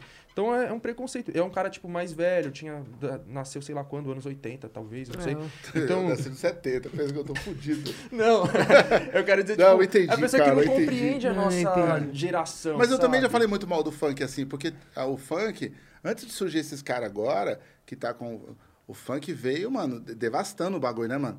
Tipo assim, a- pensa a gente nessa disciplina do rap, ouvindo os que o rap pautou até o crime, mano. O rap pautou até o crime. O crime fala de humildade, procedimento, pá, por causa do rap. De onde veio isso aí? Do nada, esse código moral, tá ligado? Esses código moral que o crime tem, que hoje o rap também tá bebendo da fonte do crime, o crime também se alimentou desse rap, tá ligado? Porque você, vê, você olha um cara criminoso na quebrada, qual é a postura dele? E aí, parça, bom dia, você tudo bem? Sua família? Isso vem da onde? Vem da- dos discos de rap também, né? Agora, eu também já falei muito. Por quê? Porque realmente é um choque, vem desconstruindo o que a gente construiu até então, tá ligado? Até surgir os funk, no meio, que você falou, opa, peraí, esse aqui, 12 ele lançou, mas uma aqui tá muito louca, mano. Aí daqui a pouco o cara lança o disco com seis muito louca. Aí daqui a pouco você vê ele falando no palco já dando umas ideias legais. Você fala, porra, tá Os ligado? funk mas consciente, mas né? até então o funk estourado, vamos supor, os racionais do funk, É os caras que jogam uísque pra galera, é o cara que usa máscara de palhaço no palco, sabe assim? Sei, eu quero comentar que, vamos lá, eu acabei de falar, né, do gover- governo Lula, né, que eu fiz esse elogio e falei que eu sou crítico. Aí já entra a questão crítica também, né, que quando o Lula foi lá no podcast do Brau, ele falou alguma coisa mais ou menos assim, que o Brasil, nesses últimos 20 anos, passou por muita despolitização. Aí eu pergunto assim, né? E aí, de onde que veio essa despolitização, meu queridinho? E aí é uma das críticas que a gente da esquerda mais radical e revolucionária tem ao governo PT. Sim. Foram governos que ajudaram mais a despolitizar do que a politizar.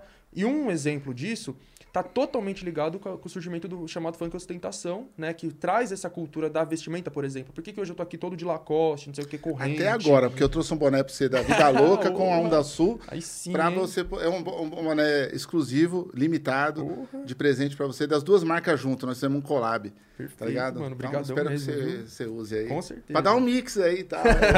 Claro, pegar o lado do rap também. Isso aí. Mas então, de onde que veio esse bagulho que os moleques hoje, a gente se veste assim, tá ligado? Tipo, vendo esse funk ostentação. E recentemente eu fui, eu fui pro Rio, né, na virada. E aí você percebe lá no Rio que não existe essa cultura da ostentação, tá ligado? Você vê que os moleques até zoam, eles acham ridículo. Nossa, paulista se veste tudo louco, tá ligado? Então pra eles é zoado essa nossa cultura. Bagulho, por, exemplo, a questão do guarda-chuva no baile, que eles sempre perguntam, esse guarda-chuva no baile? Tem a ver com ostentação também, guarda- aquele bagulho é caro pra caralho. Não é um guarda-chuva qualquer, não é uma sombrinha, tá ligado? De vovó. É um guarda-chuva da, da Oakley, da Lacoste, custa milhares de reais. Eu acho, né? Não é só da meio doideira você pagar tão caro num A guarda-chuva. mas- camiseta já é uma faz- fora mas eu do- entendo. da realidade de vocês. Uma camiseta da Oca custa 300 reais. Mas eu entendo de onde vem essa necessidade. Então, é, é aí que eu ia chegar É. na questão do governo Lula, né? Que o governo Lula também é muito lembrado porque, ah, foi a primeira vez que o pobre comprou geladeira, que o pobre comprou um carrinho, comprou não sei o quê. Realmente, porque veio várias políticas, aumento do crédito, aumento real do salário mínimo, trabalho é, formal, né? Então as pessoas estavam com poder aquisitivo maior. E aí eu fico refletindo, né? Fui pro Rio e falei, mano, que loucura, porque por que que tem essa cultura da ostentação em São Paulo e não tem no Rio? É algo a se estudar mais profundamente, mas uma tese que eu tenho é que, assim, São Paulo, pra mim, parça, existe uma desigualdade aqui que é inigualável, tá ligado? Claro que ah, eu não viajei pra todas as cidades do Brasil, óbvio, ninguém viajou. Mas pelo que eu olho, pelo que eu estudo, sabe, a desigualdade que existe aqui é uma coisa surreal. Sabe, as pessoas que são de fora de São Paulo, elas têm aquela visão de São Paulo é uma metrópole riquíssima, tá ligado? É a Avenida Paulista, Faria Lima. Eu falo, mano, Os não. conhecem. Sabe? Às vezes eu vejo o pessoal, ah, eu amo São... Pessoal de fora. Eu amo São Paulo, né? Aí cita, o que que você conhece de São Paulo? Ah, eu conheço a Paulista, eu conheço o Teatro Municipal, eu conheço o Ibirapuera. Eu falo, você já foi na Brasilândia? Você já foi no Capão Redondo, quando você foi em São Paulo? Você foi no Grajaú? Não, então você não conhece São Paulo. Você foi na cidade de Tiradentes? Você foi no Itaim Paulista? Você não conhece São Paulo. É. Não, e eu, eu vou somar nisso aí que você falou, se você me permite. Não é só chegar no centro da, da, da quebrada. Que nem amigo meu chegou no centro da quebrada e falou: mas o Capão, caralho, tem uns É, prédios, tem uns bagulho. então, eu tem falei: tem. também. Quer conhecer os níveis de pobreza? Exatamente. Vou te levando mais pra cá, ó. É. Aí eu levo ele ali pro Arariba. Aí eu levo ele pro, pro Aracati. Daqui a pouco eu falo: ó, vamos conhecer a favela do Paquistão. Aí O cara, eita porra, que pobreza do caralho. Aí o cara passa mal. Entendeu? Já aconteceu de eu levar o cara a passar mal. Fala, mano, eu pensei que Isso o é bairro São tava Paulo. milhão, mas isso é São Paulo. é você mostrar onde tá chegando a pobreza extrema. Do cara morar em plástico, velho. Tá Ou então, vamos até na própria, no próprio centro. Vamos ali na Praça da Sé. Olha o tanto de pessoas que tem sobrevivendo ali naquela Praça da Sé de barraca, que agora o prefeito tirou. É. Tirou, Cadê a o pessoal? semana, na Sumiu. semana passada, quando nós viu a última vez, nós viu o pessoal fazendo a limpa. É, então, bota, você bota nas peru e leva só Deus sabe pra onde. Mas enfim, então, sabe, se você veio em São Paulo e você não foi na periferia, não conhecer a favela mesmo, parça, você não tá conhecendo a realidade de São Paulo. Porque o que eu falo é que existe duas São Paulo, tá ligado? Por isso que aquele meu último vídeo se chamou Apartheid Brasileiro. Eu foco muito em São Paulo e eu mostro. Pega um mapa. Começa não, Diolanda, fazer búzios aqui não. Eu, tô- eu já tô perturbado com ele ali que tava com os papéis. É que eu tenho tique, tá ligado? tique, Aí eu tava, eu tava ali e falou, mas ele é o convidado, eu não vou falar pra ele parar, nem fudendo. Agora ele começou a fazer. Aí eu não aguento. Os búzios. É nervosismo. Desculpa, desculpa, vai. Vou voltar Mas então, assunto. é o que eu falo da questão do apartheid, tá ligado? Vai ver o mapa racial de São Paulo. É nítido que o centro e o centro expandido é branco e a periferia é toda preta e parda. Ponto. É. Enfim, então existe essa diferença nítida. E outra coisa que eu sempre ressalto é a periferia de São Paulo é nordestina. A periferia de São Paulo é nordestina. Vocês vão Total. ver. A grande maioria dos nossos pais, é igual eu falei, meu pai É, é, Piauí, é, não é de é Pernambuco. Minha mãe é família Bahia, mineira. Entendeu? Muita E- gente do interior de Minas. Mas a maioria é, é, Quando- é Bahia, Paraíba. É, quando Tudo você interior. fala do seu pai, do Piauí, né? Eu fiquei pensando muito. Eu, eu, o meu pai sempre falava assim: ó, você vai pra escola, Não fica trocando ideia com os Piauí, não. e aí eu falava, cara, mas, mas como eu era muito pequeno, os Piauí não chegavam em mim para trocar ideia. Só depois dos 13 anos em diante que os Piauí chamou. O que, que eram os Piauí? Eram os caras que moravam tudo na mesma casa, mas anos e anos eles iam trocando, cara. Não eram os mesmos caras. Mas para toda a comunidade eram os Piauí. Então eles não eram o Rodolfo, o Raimundo, o- não, não era o Pedro, eles eram os Piauí. Então era uma casa onde veio dois caras do Piauí, alugou aquela casa há anos atrás e todos os caras do Piauí iam vindo e morando lá e arrumando trampo. Tá ligado? Aí eu fiquei pensando se o seu pai não foi um cara desse do Piauí, é que eu fico viajando, E né? você vê, esse- isso era, é meio, eu digo assim, uma cultura nordestina em São Paulo. na cultura Sim. de você, tipo, diferenciar, igual. Meu pai e minha mãe, eles ficam muito zoando um, um com o outro, assim, ah, isso é coisa de pernambucano, isso é coisa Sim. de piauiense, tá ligado? É. Pernambucano é falso. de- A minha É, mãe então. falava assim: Pernambucano é falso, não confia em Pernambucano. Aí eu falei, caralho, falava que Pernambucano. pernambucano é gente Minha mãe falava há ruim. muito tempo atrás, né? Aí eu falei, caralho, mãe, como pernambucano pode ser falso? Todos os pernambucanos é falso. Então. Aí o Pernambuco do bar, mó gente boa, gente. Esse Pernambuco pode ser falso em algum momento, né? E Tem o esse pessoal bagulho. fala muito, tipo, ah, piauiense é muito bravo, muito estourado, É, muito falava agressivo. Então, muito bravo. toda vez que eu falo que meu pai, meu pai é piauiense, eu falo, vixe, meu Deus. Mas enfim, o que eu tava falando é isso, parça, que é uma outra São Paulo que esse pessoal que vem aqui é de fora não conhece. E Não até quem conhece. é daqui. Quem é do centro não conhece. E-. E, não conhece tanto, eu vou te falar, mano. Porque os boys já falaram isso com você. Como que é a periferia de São Paulo? Ai, nem me Aí fala. você, fudeu! Como que eu vou falar? Um amor entregando o folheto do 100% favela na Vila Madalena. Logo no- lá em dois, 2003. Foi quando eu comecei a fazer folhetagem lá na vila da, do 100% favela. E entregando os folhetos, um cara pegou e falou, mas no Capão Redondo, esse lugar mesmo existe? Existe mesmo, eu já vi falar no jornal, mas lá não mata, lá não, o pessoal não, não faz isso. Eu falei, Tem- tem uma- Aí eu falei, meu, vai lá. Depois você reclama. Não, vou lá não. Se chegar lá, eu posso. Eu falei, meu, você vai descer na porta do metrô, o bagulho é, é familiar, a festa já, já tem. Tinha, era o terceiro ano da festa e tal. O cara foi, gostou, vai até hoje no 100% favela. Caralho. O cara é, tipo, Tá mora, não mora na quebrada, mora na Vila Madalena. E ele, dali em diante, ele começou a chamar todos os amigos, todo mundo, e leva, e até hoje ele frequenta e fala, Gil, melhor lugar o Capão Redondo. Quem fala pra mim que lá é isso, eu Melhor falo lugar. o contrário. Melhor lugar. Essa festa, terceiro ano da festa, eu tô indo pra festa, que eu ia cantar na festa. Aí tô subindo, aí para a dona Rota, enquadra eu e o cara que tá dirigindo a moto, você sabe quem é. Aí fala, estão indo pra onde, seus lixos? Eu, não, estamos indo pro 100% favela. Ah, legal. Para a moto aqui, dá a chave. O cara pegou a chave e jogou no, no lodo, no- na boca de lodo, velho. Tá ligado? A chave, eu falei, tá porra, como nós vamos embora? Aí o cara falou, mano, não tem como ir embora. Por empurrando. peraí. Foi lá e ainda furou o pneu, murchou o pneu, tá ligado? Murchou o pneu. Psss. Eu falei, mano, e nós tá lá subindo pra poder ir pro show.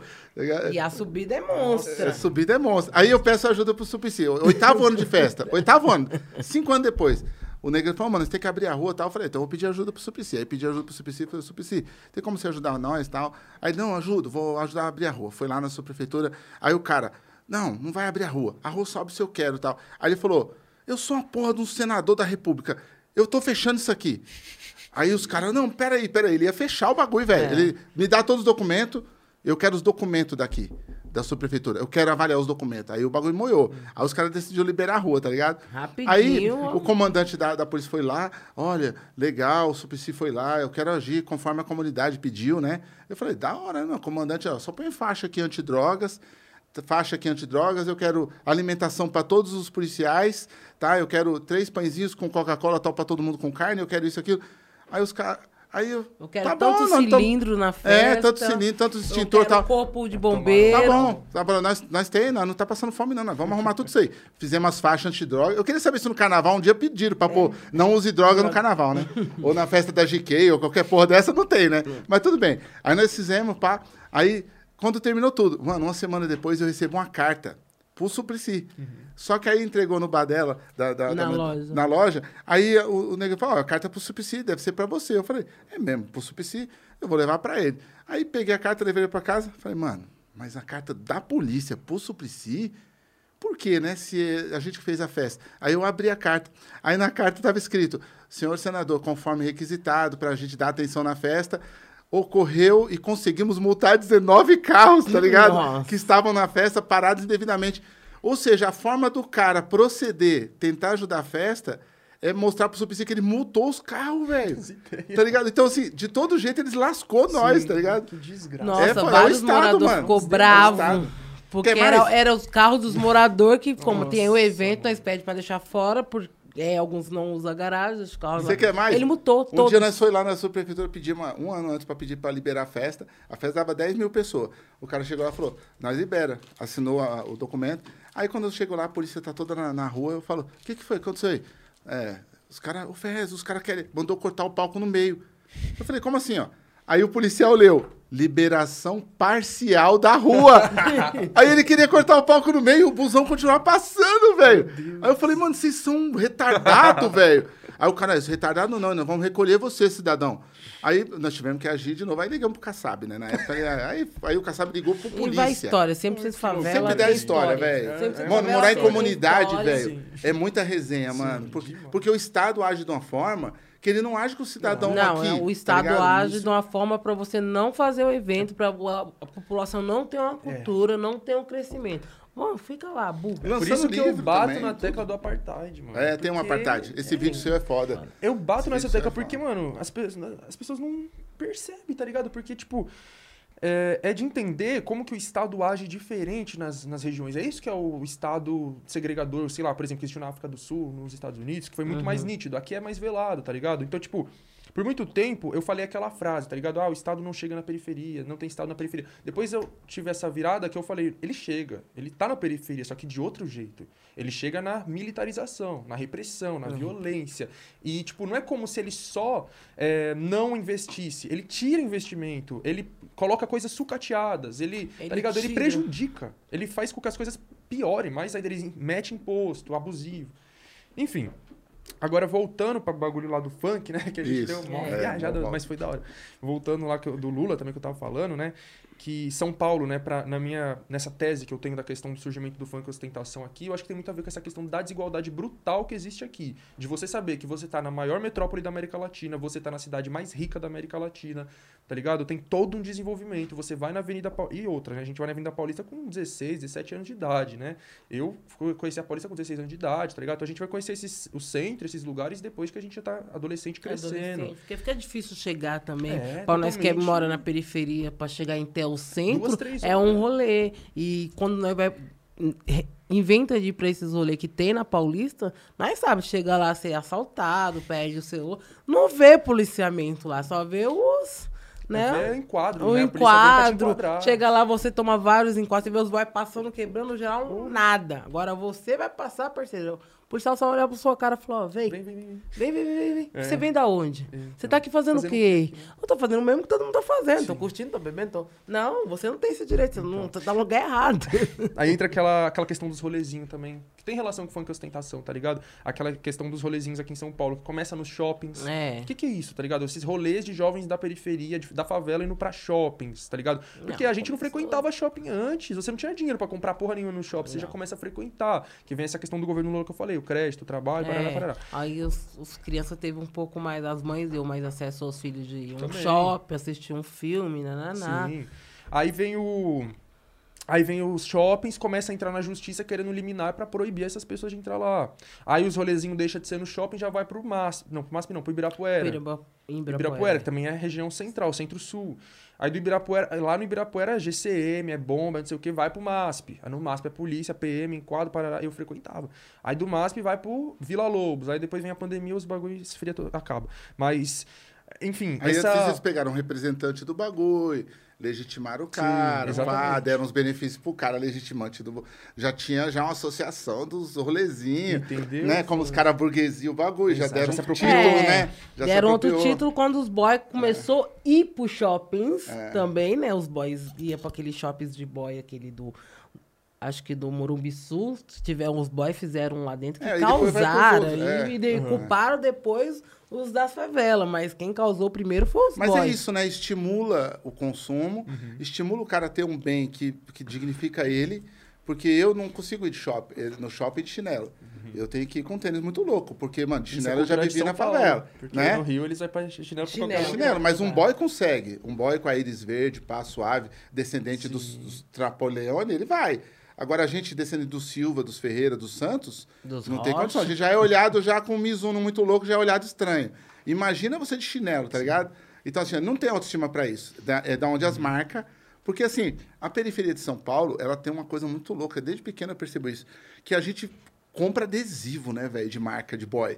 A gente põe no carro, a gente muda a casa, a gente põe na porta nossa um símbolo da marca dos caras, tá A gente ligado? faz propaganda de graça. A gente faz propaganda, a gente, a gente cria o adesivo. Porque, assim, sem bicicletaria na quebrada na década de 80, já tinha adesivo das marcas, já tinha Lacoste, já tinha Nike, tinha tudo. E o cara comprava aquilo pra pôr no carro dele, na bicicleta, nos bagulho, entendeu? Então, é, é daí que eu venho batendo que a gente tem que ter marca, que a gente tem nossos bagulho. Porque tem um buraco muito grande aí de tristeza, de decepção, de, de falta, né?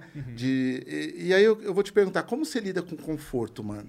Porque você, você vai começar, se já não começou, a viver uma vida mais confortável. Você já vive do seu canal, você já tem acesso a uns livros muito loucos, acesso a personalidades que até então você via de longe. Como que você vai eh, não vai se bloquear para não se boicotar para poder ah, viver com conforto? Hum, não sei. Eu, eu não sei se eu vivo já com conforto. Eu acho que não. Porque, por exemplo, quando eu falo que eu já vivo do meu canal, quer dizer o quê? Que eu simplesmente passei a, a receber do, do- da internet mais do que eu recebia do meu salário anterior. E eu era jovem aprendiz.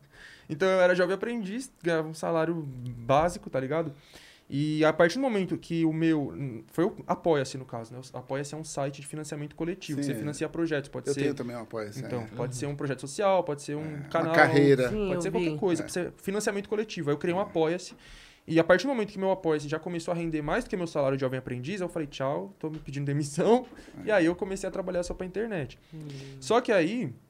De é, monetização você não vive Não. ainda. A mas minha vai monetização ela é muito baixa porque eu posto vídeo com pouquíssima frequência. Ah, é a Isso é o que frequência. mais conta, tá ligado? Sim. Tipo, o pessoal fala, acha que é a quantidade de inscritos. Não é. Tipo, tenho 250 mil inscritos, mas não é isso. É a frequência. Porque, tipo assim, o último vídeo que eu postei, eu falei, foi dezembro, apartheid brasileiro. Aí, beleza. Na hora que eu posto o vídeo, vem um, uma- um- um certo crescimento da monetização. Só que o YouTube vai ver que passou um tempão que você não tá postando nada, a É. monetização já volta a cair de É, novo. porque o YouTube vive de engajamento do que você está postando. Ele quer que É. você seja produtivo. É produtivo Agora, propósito. é, é bem interessante porque o seu apoia-se tem um sentido. Uhum. Porque o cara apoia-se você estudar, fazer um vídeo mais eh, com fôlego, né? Sim. O seu apoia-se tem um sentido. Porque tem apoia-se que não tem sentido nenhum. O cara lança um apoia-se e fala, mano, É. eu vou ficar apoiando um cara que ele fica andando por aí com a moto e empinando, É. né? Exatamente. O seu não, o seu você tá comprando livro. Aí quando você lança um vídeo que nem esse do Apartheid, ele tem um sentido. É, um- é uma aula gratuita que você tá dando, mas que foi paga pelo pessoal da apoia-se. Sim. E Né? além disso, o meu apoia-se também não é só pra mim, é pra também as pessoas que me ajudam, né? Então, quando eu comecei o canal, era só eu, tudo, 100% era eu. Aí, quando esse apoia já começou a render alguma coisa, aí eu já fui lá, chamei, ó, vem legendar meus, me ajuda aqui a legendar meus vídeos, né, pra acessibilidade.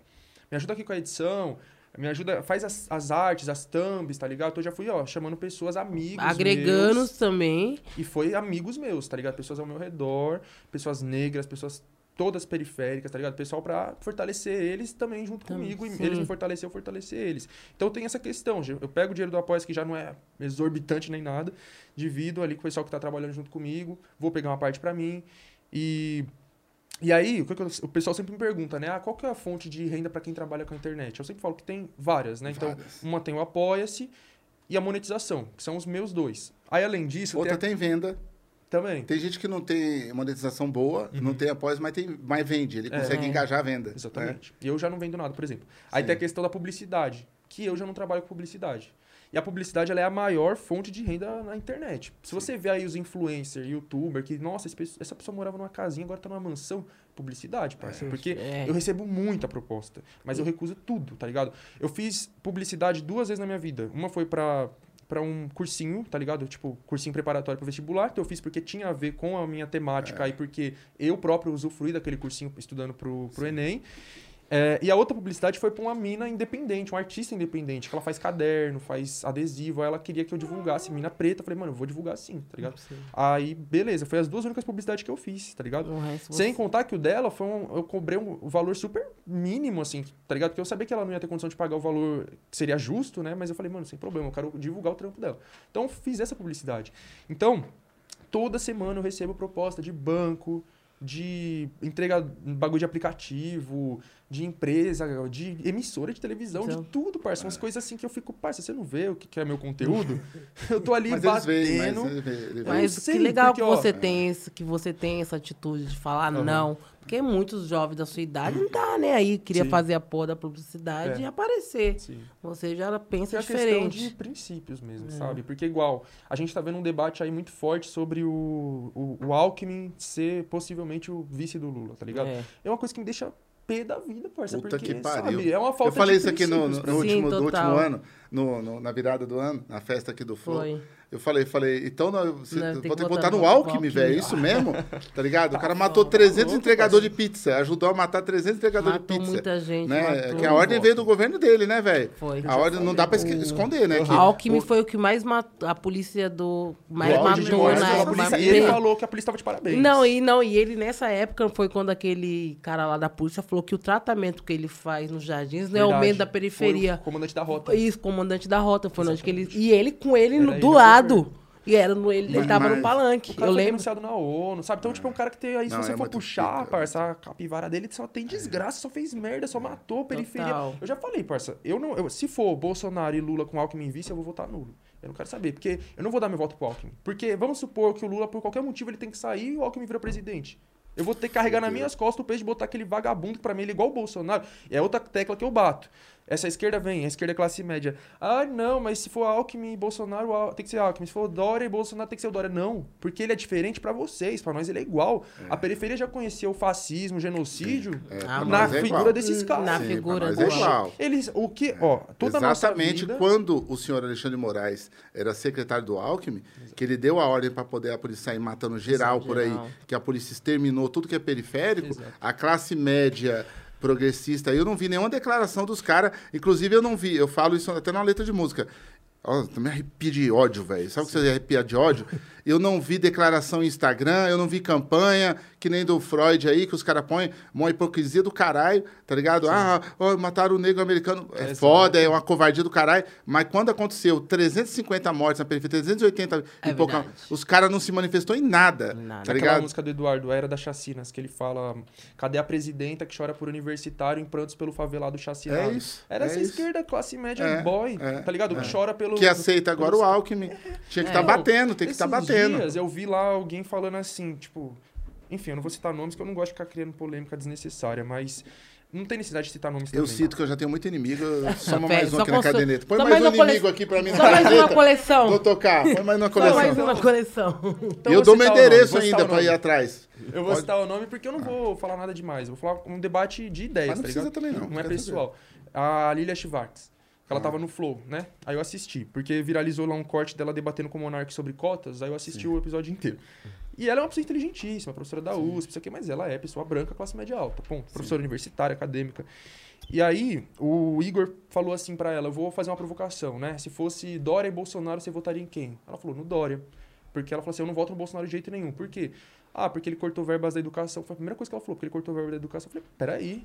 O Dória não faz isso também? O governador, prefeito, destruiu a educação. Tá aí, ainda Acabou destruindo a a educação pública. Esse projeto de ensino integral. Tirou o que leite das crianças, Mano, tirou muita. Olha, não dá nem falar do Dora, que do Dora Toda de mandar escola- matar. Toda escola que eu vou palestrar, eu encontro o professor chorando pelos cantos por causa desse bagulho de ensino integral que vai destruir mais Vários professores ficou meses sem receber na mão do Dória. O que- Muitos quem professores passaram necessidade, muitos. Tem uns que Exato. conhecem É, mas aí é tolerável fome. Não tem perante- concurso desde 2014 pra Aham. professor. Mas aí é tolerável perante, né? Então, não tem concurso pra professor desde 2014, é só a categoria O, que é uma coisa super sucateada e precarizada. Professor Total. perdendo salário, perdendo abono, que não sei o quê. O PSDB destruindo a educação pública. Eu, tá ligado? Eu falo, mano, fui. A maior parte da minha vida, o Alckmin era governador de São Paulo. Eu nasci em 2000. Eu O Alckmin lembro. começou em 2001. Ele foi governador 12 anos, eu tenho 21. A maior parte da minha vida, o Alckmin foi governador de São E foi uma Paulo. bosta. E durante toda a minha adolescência, dos meus 11 até meus 18 anos, ele era governador. Então faltou comida na minha escola. Eu, não tinha comida na escola. Almoço, bolacha, tá ligado? Os caras acabou com um bom prato, viado. Então, Os caras destruíram bom prato. nem fala. Vai tirar um do lado de casa. O único que tem vai sair Não, da os caras destruíram tudo. Então, tudo que aí tinha. como que eu vou ver alguém branco que mora no centro vir falar pra mim, ah, que eu votaria no Dória porque o Bolsonaro tirou verba da educação, tirou verba da universidade. É, isso que eu sempre falo. A esquerda, classe média, ela se preocupou quando foi mexer na universidade, que é onde Quando ele mexeu está. no bolso Quando delas. era na escola pública, há décadas que a gente tava se fudendo, que eu ia pra escola não tinha Comer sabonete. bolacha e tomar leite. Entendeu? Não tinha giz. Os meus professores tinham que comprar giz do dinheiro deles. Não tinha giz, não tinha apagador. A lousa é aquela lousa de madeira dos anos 70. Não tinha sabonete no banheiro, não tinha papel higiênico. Tinha higiene não nenhum, tinha. higiene Não tinha nenhum. saneamento básico, não tinha porra nenhuma. A aula vaga, como eu tava falando no começo. Professor queria imprimir uma atividade, tinha que imprimir o dinheiro dele. Então, mano, a escola pública é extremamente sucateada durante décadas. Aí agora você falar pra mim que eu tenho que votar no Dória ou no Alckmin, que foram exatamente os caras que fizeram isso comigo, que hoje, pra eu chegar na USP, virar o chavoso da USP que todo mundo admira, porque eu tive que superar milhares de barreiras que esses caras colocaram no meu caminho. Então, tudo que eu falo hoje aí pro meu público, mano, entrei na USP, apesar de ser todas, de É. ter passado por toda essa dificuldade, que esses caras colocaram no meu caminho. Aí você quer virar pra mim hoje e falar que eu tenho que votar naqueles caras? Não voto de jeito É, nenhum. dá. Aí vai vir esses caras e fala assim: Ah, então você quer o Bolsonaro no poder? Fala, parça, pra mim, Bolsonaro e Alckmin não tem diferença. Porque o Alckmin já estava fazendo comigo milhares Ele de só anos. não vai falar que o palavrão. Bolsonaro começou a falar com você agora. Exato. Mano, isso que eu ia falar também. É arrojado. A diferença é um- deles é, de aparência. É, não é é um de fascista essência. arrojado. Entendeu? Gourmet. É, A diferença é na aparência. Porque esses caras do PSDB, eles representam muito bem a elite paulista, porque eles são assassinos, genocida do caralho, igualzinho o Bolsonaro, só que eles têm aquele ar de, de intelectual Sim, francês, sim. que fala bonito, que é Aquela formal. carinha adora. branca, O- aquele óculos aqui. O Gog fala assim, ó, Formado, esses são os ricos que o meu humilde. povo adora. É isso. O Gog fala, e é isso. É isso.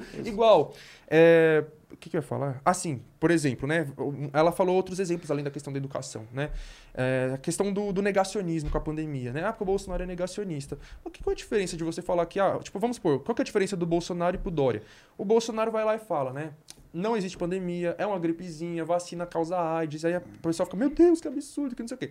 Aí o Dória fala, não, a vacina salvam vidas, a pandemia existe, fique em casa, fique em casa. Aí ele corta a linha de ônibus, a população vai ficar mais amontoada em menos transporte, obrigada a continuar a trabalhar, ele tá lá despejando Não, o e pessoal. quantas que linhas de tá morar remédio ele rua. cortou também? Oxe, teve no posto. Querendo acabar com a Não, acabou. acabar O com Dória tirou todos, públicas. tirou todos os medicamentos Os medicamentos, a população No não posto tem acesso hoje, no a gente só posto. encontra camisinha, Ah, mais os- nada. as UBS, você vai na- na- na- no posto, não tem nada, cara. tem nada. Tá ligado? Não tem. São Paulo já é genocida há muito tempo, porque várias doenças que mataram muito nas favelas, nas periferias, você não tem acesso à vacina gratuita, Uhum. tá ligado? Entre elas, aquela doença que os caras falam que vira meningocócega, que é- tem a, a doença normal e depois ela vira meningocócega. O pessoal vai lembrar e escreve aí no- nos comentários, por favor, no YouTube.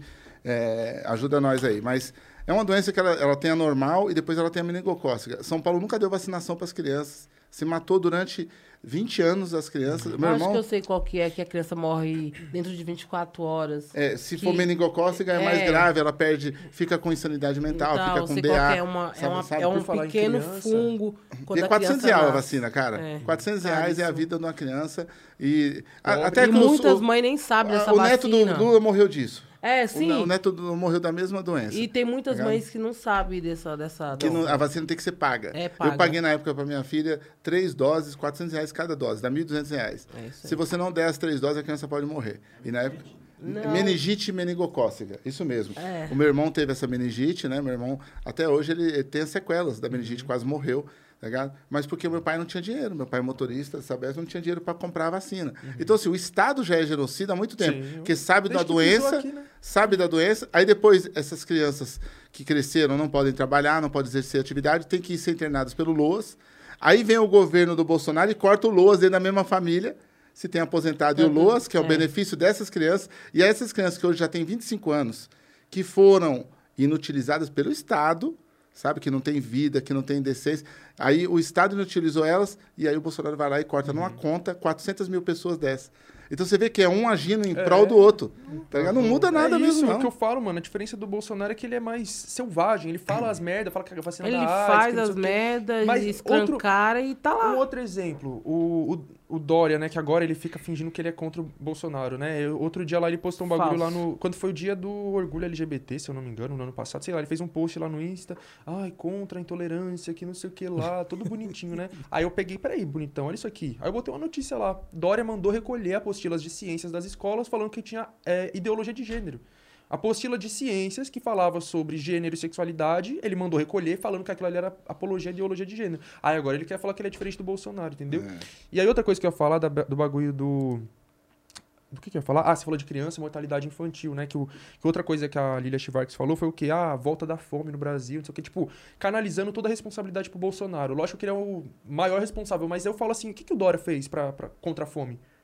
Tá ligado? Nada. Ah, porque a fome voltou culpa do Bolsonaro, sim. Mas e o que, que o Dória tava fazendo? O que, que o Bruno Covas fez? O que, que o Ricardo Nunes fez? Nada. Eles intensificaram ainda mais a política de fome. Se a gente tá com a população em segurança alimentar, todos eles são responsáveis. São, são. Porque eles não fizeram nada pra bater de frente com essa política genocida, não. Tá ligado? Não. Então, se eles fizeram alguma coisa, foi falar, tá ligado? Ah, vacina salvam vidas, não sei o que lá. Mas e na prática? A maioria da população, na- quer dizer, agora já tá mais avançado, mas quando a gente ia ver os gráficos e mapas meses atrás, a gente via que a vacinação tava muito mais avançada no centro e na periferia extremamente atrasada. Além do fato da mortalidade maior na periferia do que no Sim. centro. Então e aí? A responsabilidade é só do Bolsonaro? Não é. Não. Então, pra mim, mano. E outra, vai, só pra concluir essa questão, eu acho que a esquerda perde muito quando.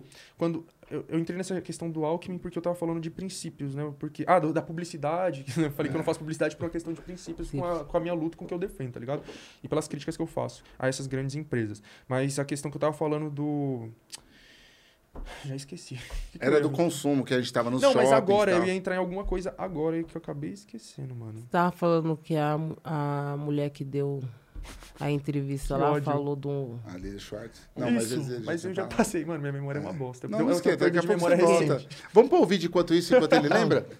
Pôr o vídeo do Júnior? Só vou pedir para vocês colocarem uns fones para vocês conseguirem ouvir junto com o pessoal. Tá. Vamos pôr o fone.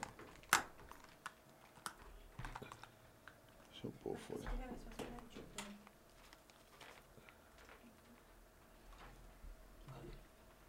Vamos pôr os fones. Olha, voz de locutor.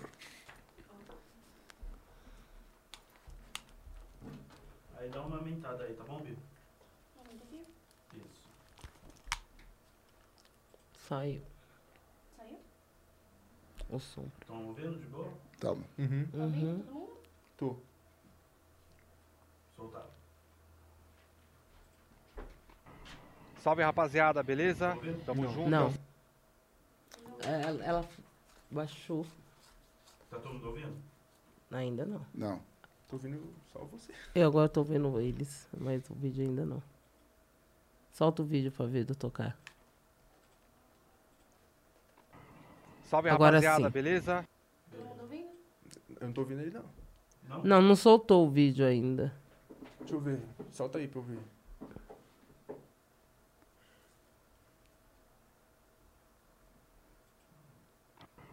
Salve rapaziada, beleza? Não, solta aí ou solta aqui, pronto. Eu tenho Rapaziada, é o seguinte, Vai estar se Tá. ouvindo. Solta aí ou solta aqui, ó. É. Pera aí só um minutinho, eu vou tentar fazer outra forma. Não, não precisa não, negão. Você não, do tocar. Vai lá, vai lá. Solta aí. Nós escuta aqui pelo outro. Salve rapaziada, beleza? Tamo junto, é o seguinte. Rapaziada, é o Ah, aí. me dá só uma opinião aqui. Pera aí, o público eu não vai ouvir, vai ouvir eu do meu celular? Não, aí não tem lógica. Aí fica feio. Não, então eu vou colocar aqui pra. Aí fica ruim. Coloca na mesa mesmo, porque senão fica ruim. Aí fica do meu celular fica ruim, a voz fica. Pera só, deixa eu arrumar aqui. vamos ver o que tá acontecendo. Nós é favela, mas nós tá usar a tecnologia também. Os caras tá fazendo um podcast ali que eles mostram o próprio celular, os bagulho. As zoadas, esses bagulho aí. Tem credibilidade nenhuma, não. Salve rapaziada, beleza? Não tá saindo. Amaldiçoado o Júnior, tá amaldiçoado. Aí, Júnior, tá pensando. Amarrado o JR. Volta pra base, Júnior, volta.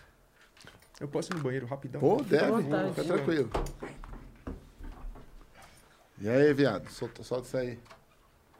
Esse eu tocar depois que ele fez o cabelo, o bagulho tá foda, velho. Vamos pôr hashtag volta o cabelo ao normal. Dr. K original, ó. Hashtag Dr. K original. Por favor. Me deu o original. Ah, tá- Enquanto isso. Foi. Só que vocês, o público tá ouvindo, só que eu acho que vocês não vão conseguir ouvir daí. Ah, nós não vamos ouvir. Mas o público tá ouvindo. Então tá bom. Então solta aí pro público. Vamos? Não, pode soltar que aí o público vê. Vamos lá. Solta aí. Salve rapaziada, beleza? Tamo junto, é o seguinte. Rapaziada, é o seguinte, vim dar só uma opinião aqui, talvez eu esteja errado, mas eu acho bem difícil. Eu acho que as empresas de aplicativo estão querendo pegar os, os motoboys, os motofretistas, é, numa contradição. Veja bem, está tendo a CPI dos aplicativos, né? E recentemente é, sancionaram uma lei provisória aí para dar alguns benefícios, né? Benefícios. Né? Então é o seguinte, o, o iFood foi lá e subiu um drone e tem muita gente agora desesperada achando que isso pode estar acontecendo no nosso país e nós vamos perder os nossos empregos.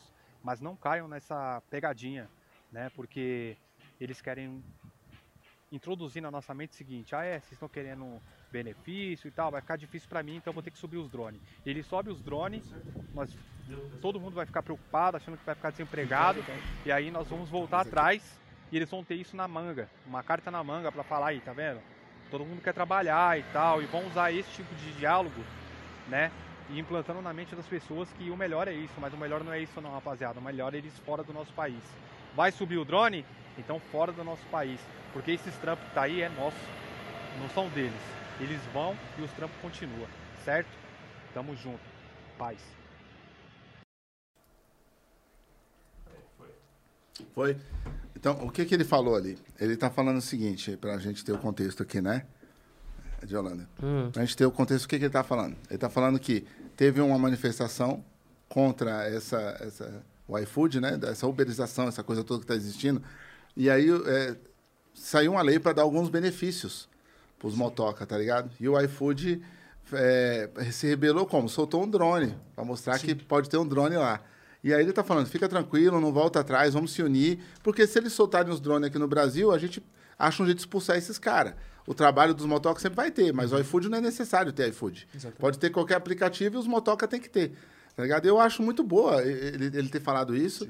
Eu acho que os caras têm que se organizar mesmo, tá ligado? E falar, mano, vocês são uma porra de uns boy que tá aí nos aplicativos pilotando, ganhando dinheiro com nós, e ainda quer humilhar nós soltando drone pra mostrar que vocês podem pôr drone pra entregar coisa, tá ligado? E é o então, Uber Eats que saiu do Brasil, né? a Uber Eats que saiu, né? Parou de, de fazer entrega. Aí. Depois dessa lei também. Depois dessa lei, inclusive, Rapa, fica um anúncio para vocês aí. Se vocês estudarem bem, vocês vão ver que essas empresas, como a Uber, como a, a- a própria o iFood, essas empresas elas não se pagam, viu? Elas não se pagam. Tem muita empresa dessa tomando prejuízo. Elas estão no prejuízo da- porque é- é- são unicórnios, né? Empresas de bilhões, tá ligado? E muitas delas têm mais dívida do que lucro. Então, assim, não é um bagulho que você também tá mexendo com os caras muito foda, não, tá ligado? Porque tem todo um hype em cima de tecnologia, mas a tecnologia muitas vezes não se paga, não, mano. Porque os caras pagam salário para 30, 40 mil reais para cada cara desse ficar lá dentro. E aí, junto com os caras que eles têm que pagar na rua, que paga a merreca que eles pagam, as operações não se pagam. Tá ligado? É só o pessoal estudar aí, ó. Quando for estudar, estuda os papéis podres da Netflix, esses bagulho, porque os caras vendem é, é, a cota do bagulho lá. O bagulho é tudo, é tudo super valorizado, tá ligado? Então vamos valorizar os trabalhadores aí que fazem todo o serviço. E o Júnior vem muito bem falar disso aqui, por isso que a gente quis soltar o vídeo. Não, e a Beleza? gente tem que entender que o trabalhador é que move tudo. É. Porque tem aquele mito, né, de que ah, o rico ele dá emprego. Ah, o rico ele promove o desenvolvimento, não sei o que. O caralho, parça. O rico é um parasita, o burguês, né, o dono dessas grandes empresas, que lucra com o trabalho dos entregadores, com o nosso, todos os o nosso trabalhadores. não, com os trabalhadores. Sustenta eles. Então vê esse negócio de, ah, se colocar uma lei regularizando os aplicativos, eles vão embora. Ah, se taxar as grandes fortunas, os grandes burguês vão embora. Que vá pra puta que pariu. Sim, Mas o- aí tem que ficar a empresa aqui caminhoneiro e ser provou isso pros que- trabalhador controlar ela, parça. Os caminhoneiros provou isso, né? Que eles, ele- eles são a mão de obra e tal. Só que o Brasil não abraçou isso, né? Foi Uhum. contra, porque no tempo que ai, a gasolina tava subindo, mas o pessoal veio de fazer o quê? Parar de comprar, não. Correram pros postos. É, o contrário, Compraram. o é O também. contrário, então. Mas a mídia também serve muito para isso. Acabar a infelizmente, é que nem você falou, as redes que dá a informação, que passa a informação àquele povo branco que tá lá pra realmente fazer isso. Vamos pros emblemas? Posso só um? falar uma coisa que eu tô Pode. com calor? Tem como mexer A gente ligou o ar agora. Eu pedi pra. Eu pedi pra ligar o ar, já tem meia hora, viado. Olha, eu pedi. eu pedi. Aqui. Eu pedi, mas a gente, eu pedi para desligar o ar no começo do podcast. Por quê? Porque eu tava muito resfriado. Aí eu curei tem uns três dias, tá ligado? Eu tô com maior medo de ficar de novo. mas aí agora ficou calor pra caralho. É bom desse que esse é bem distante, o outro era em cima da gente. É, o outro ficava muito em cima. E, e o podcast, assim, ele começa com ar na moral, daqui a meia hora você tá todo mundo fudido aqui dentro, tá ligado? Tá com problema. Vamos pôr o emblema aí pra gente? A gente tem um- os emblemas da- do avesso, né? E tem vários desenhistas que mandaram os emblemas pra gente, que são os desenhos e tal. Inclusive, um virou essa caneca aqui, ó. Desenho do Cláudio Furtum. É, esse cara dessa empresa aqui, Eras, Erbas, Erbas, que fez pra gente, mandou de presente. Obrigado, Erbas, a empresa aí, ó, que fez a caneca, ó. Caneca muito louca. Tá bom? Brigadão que fez a, a caneca de presente. E já usou o desenho do Cláudio Furtum, ó. Já usou aqui, tem até o nominho dele aqui, ó. Cláudio Furtum, ó. Tá bonitinho. Solta os emblemas. Deixa eu, enquanto isso eu concluir o que eu lembrei o que eu ia falar. Sim, sim, sim. Que eu ia falar o seguinte, né? Eu tava falando do- da questão de princípios, Alckmin de vice, etc. E o Dória, não sei o que lá. O que, que eu ia falar é que eu acho que a esquerda, ela só perde com isso. Porque, tipo, a esquerda, ela acha... é- Essa parte da esquerda, ela acha que ah, a gente tem que agir como democratas e fazer frente ampla, que não sei o quê. E ela acha que a população, não sei, que é burra, tá ligado? Fala assim, ué, mas você não tava agora há pouco falando que o Dória era isso, que o Alckmin era aquilo, agora você quer se aliar com esses caras? Então a gente tem que manter esse princípio de falar, mano, Não. e outra, né? E de, e de não ir nessa ideia de que o, o problema é só o Bolsonaro. Porque as pessoas sabem que não. Sabe que Tá ligado? não. Se você for falar assim, ah, o Bolsonaro ele é o único culpado pelas mortes na pandemia. Todo mundo fala, não, não, não, de jeito nenhum, tá ligado? É só ele não. Não Dória é também tem o seu selo de culpa. Exato, todos. Porque ele Dória, também se omitiu. governadores, Tem, prefeitos. então ele se tinha aliado ao Bolsonaro. Exato. Ele ajudou a eleger o Bolsonaro. Ele ajudou a eleger o Bolsonaro, tá ligado? Aí depois ele quer ser o contra. Contra quem, meu parceiro? Mete o louco. Obrigado. Fica à vontade. E aí, é, se tiver um álcool em gel também pra eu passar na mão. Sim, ela vai trazer. E aí, é, então, é isso, sabe? A gente, se a gente vira pra população. Ó, duas coisas. Se a gente vira pra população e falar assim, ó, Bolsonaro, nessa, nessa eleição, ele é o demônio na terra e a gente tem que fazer qualquer coisa pra tirar ele. Qualquer coisa. Botar o Alckmin de vice, votar no Dória, sei lá, qualquer coisa. Fazer frente ampla com, com toda a direita, o MBL, né? Ir pra manifestação com o MBL. a população vai falar, mano, você tá meio estranha essa conversa aí. Você tava criticando os caras ontem, agora você tá querendo colar com eles. Agora, se você pega e fala, parça, todos eles são um problema. É o Bolsonaro, mas também é o Dória, mas também é o fulano, ciclano, beltrano. Então nós É tem que tudo lutar... farinha do mesmo saco. Isso, nós tem que lutar contra todos eles. E contra todo o sistema. Entender que também o problema não é só indivíduos, é o sistema. É o que sistema. vai passar esses caras, vai passar Bolsonaro, vai passar Dória, mas o sistema continua o mesmo. Daqui a Continua 20 mesmo. anos vai surgir um outro Bolsonaro.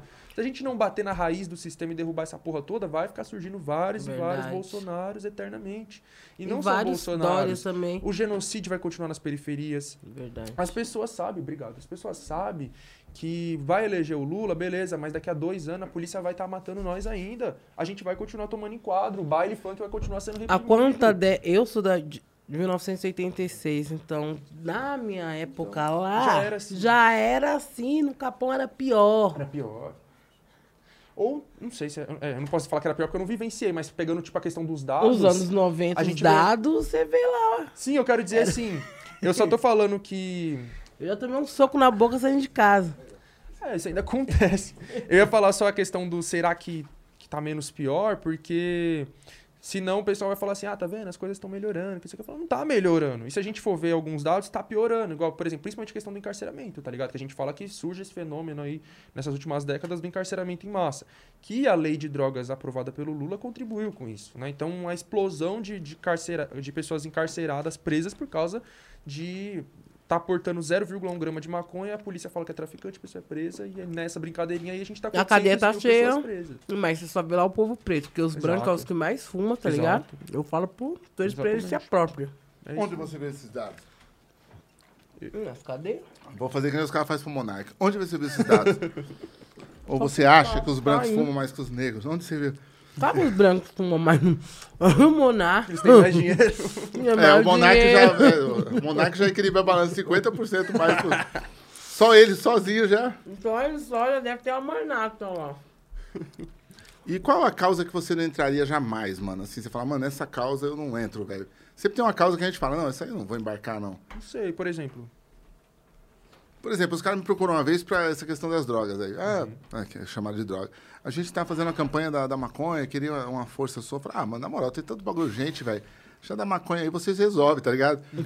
Porque também a gente fica sendo bucha de canhão de tudo que é bagulho, né, mano? O cara me procura lá na ONG e fala, ah, a gente quer pôr tênis. Falei, como tênis? Tênis, tênis de mesa. Para as crianças, falei, não, tênis de mesa não vai me ajudar em porra nenhuma. A ONG não vai ajudar. Caralho, uma criança vai sair daqui a pouco com um emprego e fala, você faz o quê? Joga o tênis de mesa com o campeão sul-americano de tênis de mesa. Fiz seis meses de interferência. Não, não dá, mano, tá ligado? Tem, tem causas que não dá pra gente entrar, tá ligado? Já te procuraram pra algum assim que você falou, não, essa aí não... Pior que eu não lembro. Eu acho que eu não vou saber responder, mano. Eu nunca parei pra pensar nisso. Ah, acho que sim, você falou TV, vai banco, é umas causas que você já não abraça, você já falou não. É, que aí não. Aí não é causa, é propaganda. É, né? propaganda, mas... já Esses são falou casos não. onde eles querem usar a minha imagem, né? É, Eles quer usar a imagem dela. Ou de um- dele, desculpa. de uma imagem de uma pessoa ali que pra eles é bom estar colado com eles, tá ligado? É... Isso acontece, é, igual eu tava falando antes, acontece na política também, né? Mas eu queria. O que que eu tava falando? Eu queria concluir. É que, mano, eu sou assim, quando eu começo uma história, Tem- tem mil anos depois eu volto e eu quero terminar a minha história. Eu quero concluir. Não, é muito engraçado. Eu tô- tava com o pessoal domingo lá. Aí eu contando uma história, daí alguém me cortou e começou a falar, eu deixei. Daqui a pouco eu falei, eu posso terminar minha história que eu tava contando? Porque eu sou muito assim, mano. Quando eu começo uma história, eu começo bem do comecinho lá, Adão e Eva, e vou até o final. Mas enfim, que eu tava falando. A gente tava falando sobre despolitização, funk ostentação e o governo Lula, né? E aí eu tava falando, né, que esse- essa questão do, do consumo e do consumismo, né, do, do- que veio ali com o governo Lula, é, tem essa responsabilidade também pela despolitização, no sentido do quê? Pelo menos pra nós, a gente que é socialista, marxista, comunista, a gente sempre vai falar pra população o quê? Existe a classe trabalhadora, existe a burguesia. Você trabalha, você para sobreviver, você é trabalhador, classe trabalhadora. Você não é rico, você não é burguês, você não é privilegiado, você não é elite. No máximo você é classe média, tá ligado? Verdade. Rico, burguês, elite, os caras que não trabalham, são os donos da iFood, os donos da Uber Eats, os donos da, dessas coisas, dessas McDonald's, tá ligado? Do SBT, da Globo. Eles são a burguesia, tá ligado? É outra classe, tá ligado? Isso é politizar a população, que você vai entender quem que controla a sociedade, quem que é responsável pelos nossos problemas. Agora, quando você pega um discurso da população assim, ó, é, você é consumidor, ou então, sei lá, você é um cidadão, qualquer coisa que, tipo, vai generalizar e banalizar, tá, tá ligado? Porque se você falar ah, cidadão, é uma coisa muito abstrata. E quem é da favela não vai falar que eu, eu sou cidadão, não tenho direito, não tenho nada. Aceito. Entendeu? Então, esse bagulho de falar que as pessoas são consumidores e não sei o que lá, tá ligado? É a pior coisa, parça. E despolitiza pra caralho. Então, isso é um exemplo, né? Porque, tipo assim, quando você tá fazendo algum processo de mudança social, aquilo ali tem que vir acompanhado de uma da politização. Por exemplo, né, a gente tá falando, vamos supor, revolução cubana. Quantos caras tava na guerrilha dominando a a Cuba pelo, pelas bordas até chegar na, na capital ali, eles iam politizando os camponeses, o pessoal da população e trazendo pra luta também. Por que, que a gente tá fazendo essa guerrilha? Qual é o propósito? Aí a população apoiava, o pessoal apoiou a revolução. Agora vamos supor, o governo Lula pega e cria o Bolsa Família. Muito bom, da hora. Mas, mas a população não sabe por que, que eu preciso receber o Bolsa Família. Ou então auxílio emergencial. Né? O, que, o que eu mais vi foi pessoas falando: eu não quero auxílio, eu quero trabalhar. Eu não quero ficar em casa, quero ir trabalhar, não quero ficar dependendo do Estado, tá ligado? Então as pessoas elas têm que entender por que, que é necessário que a gente pare um momento de trabalhar e receba esse bendito auxílio aí, um auxílio digno, né? Que dê pra pagar todas as nossas contas e etc, E né? se manter, né? Entendeu? Porque Ali se você pega a população, você dá um auxílio miserável pra ela, mas ela tem que continuar trabalhando, porque aquilo ali não vai sustentar ela e a família dela, tá ligado? Não tem uma politização. Então, as coisas, as políticas públicas têm que vir acompanhadas de politização da população. Por que que você é pobre? Por que, que você necessita de um programa social, de um Bolsa Família? Por que, que você necessita das cotas? Por que, que pleno 2022 a gente tem que ver idiota falando merda sobre cota? Porque não foi politizado, porque não foi explicado por que, que a cota é necessária. As pessoas nem lá sabem. Você vai conversar com alguém, ela fala, ah, porque a cota ela cria racismo, ela divide as pessoas, porque a cota não sei o que lá. Não, minha gente, vamos entender por que, que a cota é necessária. Não, não foi feito esse trabalho, tá ligado? E aí perde. Né? Então, o, o PT, a CUT, etc., os movimentos sociais, eles tinham muito mais é, presença na sociedade, trabalho de base, tá ligado? Antes de chegar no governo, e quando chega no governo, acaba se afastando. Porque, ah, a gente já tá no governo, a gente tá no Estado, a gente tá com a máquina aqui na mão, vamos ficar fazendo as coisas daqui de cima e se afasta da população. Aí você vai criar um vácuo, na onde tinha um movimento social atuando, não tem mais nada, vai uma igreja neopentecostal e já toma aquela região para ela, e foi se, se espalhando. Igreja neopentecostal, neopentecostal pelas periferias. Não É que isso seja um problema em si, mas ela muitas vai levando uma ideologia liberal, conservadora, reacionária e outras, outros 500, tá ligado? Então, é, eu tava falando sobre essa questão de como que mudou. A gente falou, né? De como que o. Na, na visão de vocês, o, o funk acabou, né, desfazendo muito o trabalho que o rap tinha feito, mas eu vejo mais o funk como um reflexo também, tá ligado? Porque é o que eu sempre falo pro pessoal que, que vem falar pra mim assim, ah, porque o, os funkeiros fa, é, reproduzem o machismo na periferia. Tipo, como- tipo, não reproduz, eles reproduzem. Culpa eles. pelo machismo, pelo consumismo, que não sei o quê, pelo apologia ao crime, que não sei o quê. Eu falo, mano, eles também são produto daquela realidade. Eles não inventaram o machismo, eles Não. foram criados machistas. Então, aí, aí vem com o que eu Aí- acho hoje também. Eu acho hoje assim, que você não tem como você dar tudo que deu pra gente e a gente virar cantor de música clássica e tocar piano na escola pública no, no dia da, de comemorar, sabe, a, a Semana da Cultura. Vai ter que ter funk lá, todo mundo, porque é o quê? É o que proliferou na quebrada, é o que chegou, que, que a própria população fez, tá ligado? Porque os caras erotizou todo mundo e aí o cara foi e fez letra erótica, mano. Só seguindo a propaganda de carro, seguindo tudo que. Então, assim, o funk não inventou nada. O funk não põe uma mina de biquíni em cima do carro do nada. É porque ele viu dezenas de vezes o Faustão com aquelas bailarinas rebolando lá atrás. banheira do Gugu. A banheira do Gugu. É o carro quando a mina vem alisando a moto, alisando o carro, na propaganda. E aí o cara falou, "Ô, mano, eu quero ser esse bagulho aí, tio. Essa é a linguagem que eu quero. Mas não deixa de ser uma desconstrução quando o repórter da Globo entrevistava um cara no morro e o cara falava, ó, eu sou o WD do Consciência Humana, eu faço um rap pra molecada evoluir, estudar e tal. E hoje entrevista um cara que só dança o passinho e ela fala, agora raspa a bunda no morro. E o cara raspa a bunda no morro, tá ligado? Não deixa de ser triste, tá ligado? Pra gente que quer estudar, que quer que a quebrada evolua.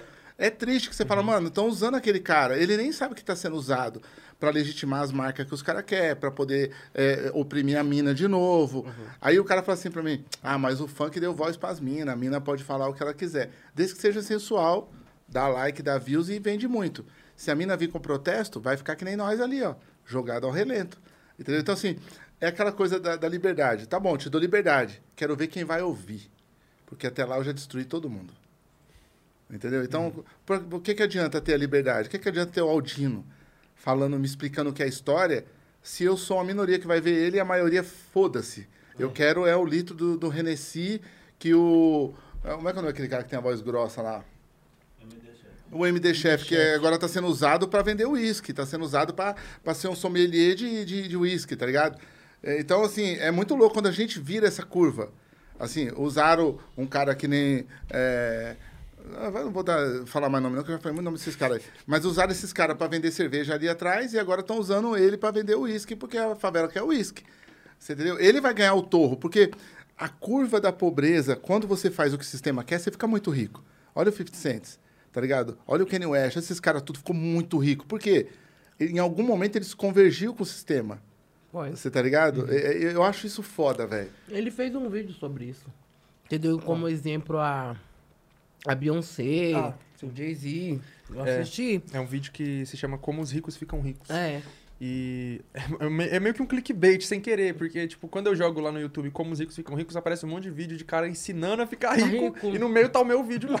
Aí você clica lá, e na verdade é um vídeo pra mostrar aquilo que a gente tava falando sobre as grandes empresas, que todas elas é, chegaram onde elas chegaram com muita exploração de É, trabalhadores. tá com os- com os com os- hoje. Exatamente. De Só trabalhadores, que o pessoal da dentro natureza, da favela, dos animais. não- os caras não têm a mesma condição de, ah, eu vou beber, mas não é, eu posso beber. Não, os adolescentes consomem aquilo ali como fosse água. Uhum. E aí vem a destruturação dentro da família. Uma coisa é você sentar sua cachaça, trabalhar pra beber, mas aí. Depois o moleque fica alcoólatra, chega aos 25 anos alcoólatra, a família não tem condições de colocar numa clínica pra fazer um- internamento e tal. O moleque vira um morador de rua na outra semana, tio. Vai pra Cracolândia. Vai pra Cocolândia, entra em outras drogas. É isso que o pessoal também. O pessoal tem que conscientizar, não? Ah, eu vou, vou incentivar a beber, mas e aí? Incentivar Tem é uma música do fácil. Facção que eles falam, eu tô fazendo o que o sistema quer. Uhum. Não é? É. Eu tô fazendo o que o sistema quer. E outra é roube quem tem, roube quem tem, senão não roube ninguém. Não é? Dos primeiros álbuns. Então você pensa, o cara tá fazendo exatamente o que o sistema quer, né, mano? Porque ele tá sendo o estereótipo do cara pobre, ele tá sendo o estereótipo que vende, tá ligado? Porque ele é preto, ele vai pra, pra, pra cima, ele tá com a mina, ele tá com o Lamborghini, ele tá com o bagulho. Só que ele não ganhou dinheiro com isso, no crime, que nem ele tá ostentando com a pistola na mão, tá ligado? Aí entra a questão da pegadinha do 50 Cent, esses caras que eles falam Mabari, Mabari, aí fala que é criminal e tal, mas eles não ganham dinheiro no crime. Tupac não ganhou dinheiro no crime. Eles não foram traficante foda. Ele deu errado no tráfico, ele tomou uma pá de tiro, velho. 50 Cent quase morreu no tráfico. Aí ele vai pra música, faz música legal, compõe pra caralho, e aí ele começa a convencer os moleques de que o crime deu os bagulho pra ele, que eles é crime, que eles são gangsta. É um desserviço, tá ligado? Sim. Eu, eu sou consumidor de rap e eu gosto de rap, mas isso é um desserviço. Você é, retratar a vida criminal é uma coisa. Uhum. Você ostentar que você é crime sendo não sendo, já é outra fita, tá ligado? Uhum. Já é outro, outro naipe. E o Brasil tem isso, Até assim. romantizar de alguma forma eu acho É. péssimo. Romantização do crime, das drogas, sabe? Eu.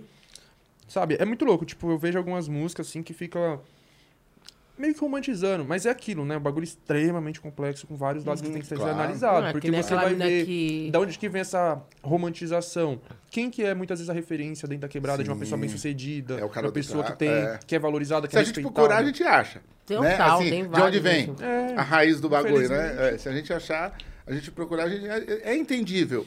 Mas não deixa de ser triste, né? É triste É, é- É por isso que eu também falo assim que, que a gente. Na, na favela você vive numa bolha, tá ligado? Entrando nessa questão ainda do. é, do, do funk, do consumismo, do, do não sei o quê. É, tipo, o que eu tava falando. Calma, que eu tô raciocinando aqui. Eu acho que é o seguinte: toda cultura, né, inclusive a música, ela é reflexo da realidade material, tá ligado? Tipo, não é como se a cultura inventasse alguma. Como se a cultura inventasse a realidade. É o processo contrário, né? A cultura reflete uma realidade, né? Então é isso que a gente tá falando, por exemplo, do machismo. Os caras que são criados numa realidade machista, que não que vive naquela bolha, não saiu nunca daquela bolha, ele para ele aquela realidade é a, é, a, é a regra, ele reproduz. Então eu acho que foi toda essa mudança de realidades que que os anos 90 era uma realidade, anos 2000 já era outra, 2010 é outra e agora anos 2000 e- agora a Não, gente tá voltando para anos 90, né? A gente retrocedeu É, tudo nós isso. retrocedeu tudo de Retrocedeu. Então, Eita porra. Então, muita coisa nos anos 2000, que é quando eu e a maioria desses MCs que estão famosos agora cresceram, já era diferente nos anos 90. Uma coisa que entra, por exemplo, é a internet, né? E a internet é o que a gente tava falando. Ao mesmo tempo que ela trouxe coisas boas, ela trouxe coisa ruim. Ela Também. banalizou muitas coisas, ela deixou muita coisa muito superficial. As pessoas não aguentam não, não ler um texto, tá ligado? Você escreve um bagulho de cinco linhas, ah, é muito texto, eu não vou ler, tá ligado? Então, um vídeo. Eu faço um vídeo de 20 minutos. Ah, esse vídeo tá muito longo, Thiago. Você tem que fazer uns cortes, faz um vídeo de 5 minutos. Eu falo, caralho, não vou fazer um vídeo de 5 minutos, porque eu não vou passar o conteúdo que eu preciso passar em 5 minutos. Precisa ser 20. E fazendo vídeo explicando vídeo. Oi? Fazendo vídeo explicando vídeo. Como assim? Explicando como que funciona o. Não, como foi o vídeo que você fez? Ah, Pessoal, não quis dizer aquilo que eu tô dizendo, ó. Nossa. Veja só, não é? Isso é, É, foda, né, é velho? uma merda. Tem muito cara entrando nessa, que ele, ele faz vídeo explicando o outro que ele fez, É um que o saco. pessoal não entendeu. é um saco. O pessoal isso. pegou uma curva ali e, e foi pra outro caminho. O cara falou, puta, mas não era isso que eu quis dizer. Mas os caras tão... E é um vídeo, não é nem o texto, que o texto você interpreta. Estão interpretando o vídeo, velho. Tá ligado? É um o cara saco. vê sobre a ótica que ele quer ver o vídeo, né? Uhum. Fala, deixa eu ver o que o cara falou de ódio aí. Eu vou nessa. É como reduzir tudo isso aqui é você beber Coca-Cola. É. Entendeu? Vai ter um cara que vai pôr um comentário, é, mas aí tá falando de capitalismo comunista. Ah, tá É. bebendo Coca-Cola. Não é Coca-Cola, irmão? Tá escrito Coca-Cola aí? Foda-se você, tá ligado? Porque sempre tem um cara chato assim. Sempre. Porra, meus vídeos é cheio de comentário de comunista com roupa de marca, É. comunista com corrente, e não sei o quê. Eu fico, mano, tipo, criticando, ai, fala tudo errado, como que esse louco entrou na USP falando desse jeito, tá ligado? É. Sabe o que eu falo quando o cara fala assim? Eu fui pra Bahia uma vez e o mano falou: Ei, mano, tô meio decepcionado. Aí você organizado aí, todo arrumado, telão pra suas palestras, tá ligado? Eu achei que você era um cara rua mesmo e tal. Eu falei, irmão, você não tem aí um martelinho, um- um- alguma coisa que, que possa quebrar alguma coisa? Não, como assim? Eu falei, quebra esse dente aqui, ó, cara. Quebra aqui, ó. Agora já quebrou, né? Que aí eu falei tanto isso que quebrou. Deus quebrou ele. Tanto eu falar, Deus falou, vou quebrar esse dente. Aí, um dia eu tava bebendo, quebrou. Mas o cara. Aí eu falo, quebra esse dente aqui, ó, que eu fico com o cara mais de maloqueiro, tá ligado? O que, que você quer, mano? Tem essa Entendeu? também, né? De você tem que aí ser que eu falo. Aí que eu falo de desbloquear, lá naquela pergunta, do conforto.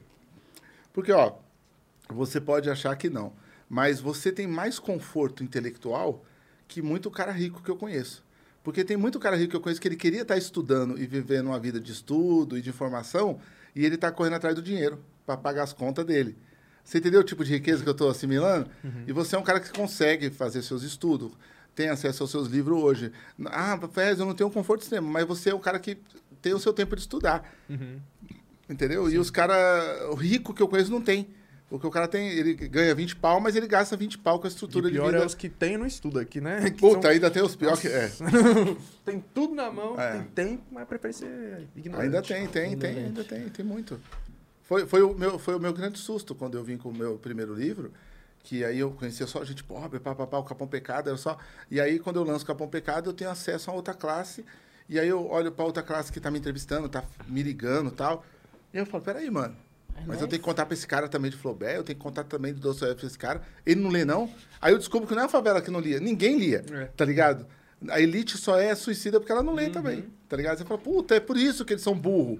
Que eles ferram tudo, eles não conseguem sair em paz de casa. É. Porque eles são burros também, eles não lê, mano, tá ligado? A elite brasileira é burra pra caralho mesmo. É, cê é louco. Não, quando a gente vê uns caras aí, né, apresentador de televisão riquíssimo, falando cada asneira, fica assim, mano, esse cara nem parece que ele estudou nas melhores escolas que existem nesse país, né? Porque Cara, o cara fala que ó, é bosta. Você falou um negócio, esses caras estudam nas melhores escolas, têm acesso a toda a informação, a curso foda, faculdade, tudo. Quando você vê o resumo da vida deles naqueles canais que falam como ele se tornou um milionário, né? Como, como, como é a vida de tal pessoa. Aí você vai ver, todos eles é igual. Ah, com 18 anos tal, com 22 anos já era rico e aí foi conhecer a Disney. Aí você fala, merda. Pronto, vai pra 35 Disney, aí tá lá vestido com um bagulho de Mickey. Você fala, ponto, ele se realizou. Aí onde que ele mora agora? Ficou mais rico. Onde mora agora? Dentro da Disney. Tá ligado? Num parque resort do lado da Disney. Pronto, era o sonho do cara, É tá ligado? é. É. E a coisa é esse bagulho da, da imbecilidade também, da elite brasileira, que não só a imbecilidade, mas o viralatismo, né? Estadunidense, que é. é. a Disney é o, é o foco, É. os Estados Unidos é o foco, eles, eles se vê como se eles morassem, olha o papel aqui, em Miami, né? Brasileiro que se foda. a É o não lixo pertencimento também eles. de não querer ser brasileiro, né, velho? É. Porque eles não se acham E, brasileiros. e eles, eles são, porém, é aquela, aquilo, né? Toda a ancestralidade deles é europeia, É. é, estadunidense. Não, é às vezes o cara pega aonde. 5% do, do europeu, ele tem 95% de índio, É. e aí ele fala, eu sou 5%, um dozeavos, Alemão. eu sou É, alemão, tá ligado? esse- Aí o cara vai pra Alemanha e os caras matam ele. Você é mulato, filha da puta. Você vai tomar paulada aqui, tá ligado? Exatamente. Não Tem é? esse exame de sangue que mostra, né, o quanto você tem de europeu, de. Né? Uhum. Um amigo meu fez e ele é claro, né? Ele fica, "Ah, mas eu sou, eu tenho uns 5% de, de lerigiano. Aí eu olho pra cara dele e falei, vai falar isso lá do meio dos pretos. Eu não quero ver se tem Ah, coragem. fala, eu tenho 5%. Vai lá no beco da casa lá e Sou grita lá. 5% retinto. Vai lá. Os caras onde tá? Um O- cara tá branco, dos olhos claros. Mostra os 5% aí, que se você não, não mostrar uma porra dos 5%, se não aparecer uma porra de uma bola preta nas suas costas, eu te mato aqui dentro, não é? É, mano, eu, eu falei, mano, mas não, você tirou esse 5%. Ele falou, não, eu fiz um teste de sangue e tal, que consta lá. Mas aqui é o contrário, a elite se apega nos 3% do daí europeu, falou, né? falou, meu amigo, você tem que mostrar na pele. Esse negócio de papel vai ficar só O cara falou assim, ó, ô, ô Ferrez, a minha tataravó, você que é um cara que estuda, a minha tataravó, por parte de pai, ela era francesa. Será que eu tenho direito? Eu falei, você tem direito a se fuder, pegar a doença no Brasil e morrer. Você não tem direito a porra nenhuma. Se você for pra França, os caras falam assim, não, as nossas colônias, nós somos responsáveis e já tá foda. Agora você que vem... então, um, a tataravó, Bom. porra. né? É, porque tem muito.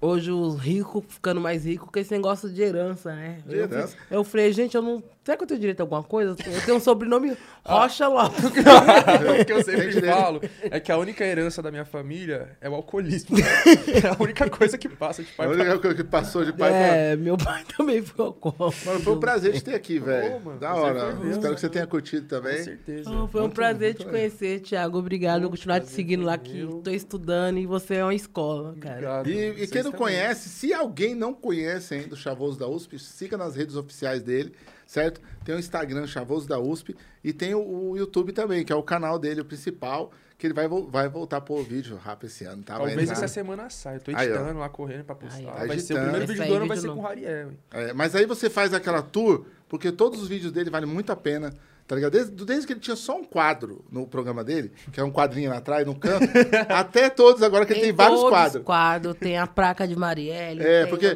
foi evoluindo os quadros, foi evoluindo. Eu, cada vez eu vejo falar, agora tem mais um quadro, tem mais um quadro. Ele gosta de quadro, Então, se inscrevam lá, beleza? Sigam ele aí. Quem sabe vocês vão ter a honra de ter uma E se aula com ele. inscrevam aqui também, né, compadre? Se inscreve aqui no Avesso Podcast e vo- você pode seguir a gente também no Instagram, né? Avesso PDC, que é as iniciais aí de podcast. E também eu tinha que falar mais um negócio que é ah, com- comentar o que eu recebi, né? Os recebidos. Eu recebi aqui dezenas de, de. Não sei porque o pessoal me dá isso, não sei porque.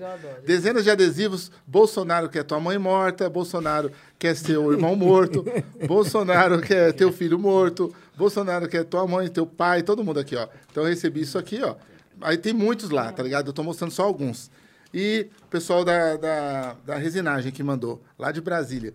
E também recebi esse livro, O que Ninguém Conta sobre o Convênio OAB Defensoria, do Fernando Vigiano. Fernando Vigiano, um morador do Capão Redondo.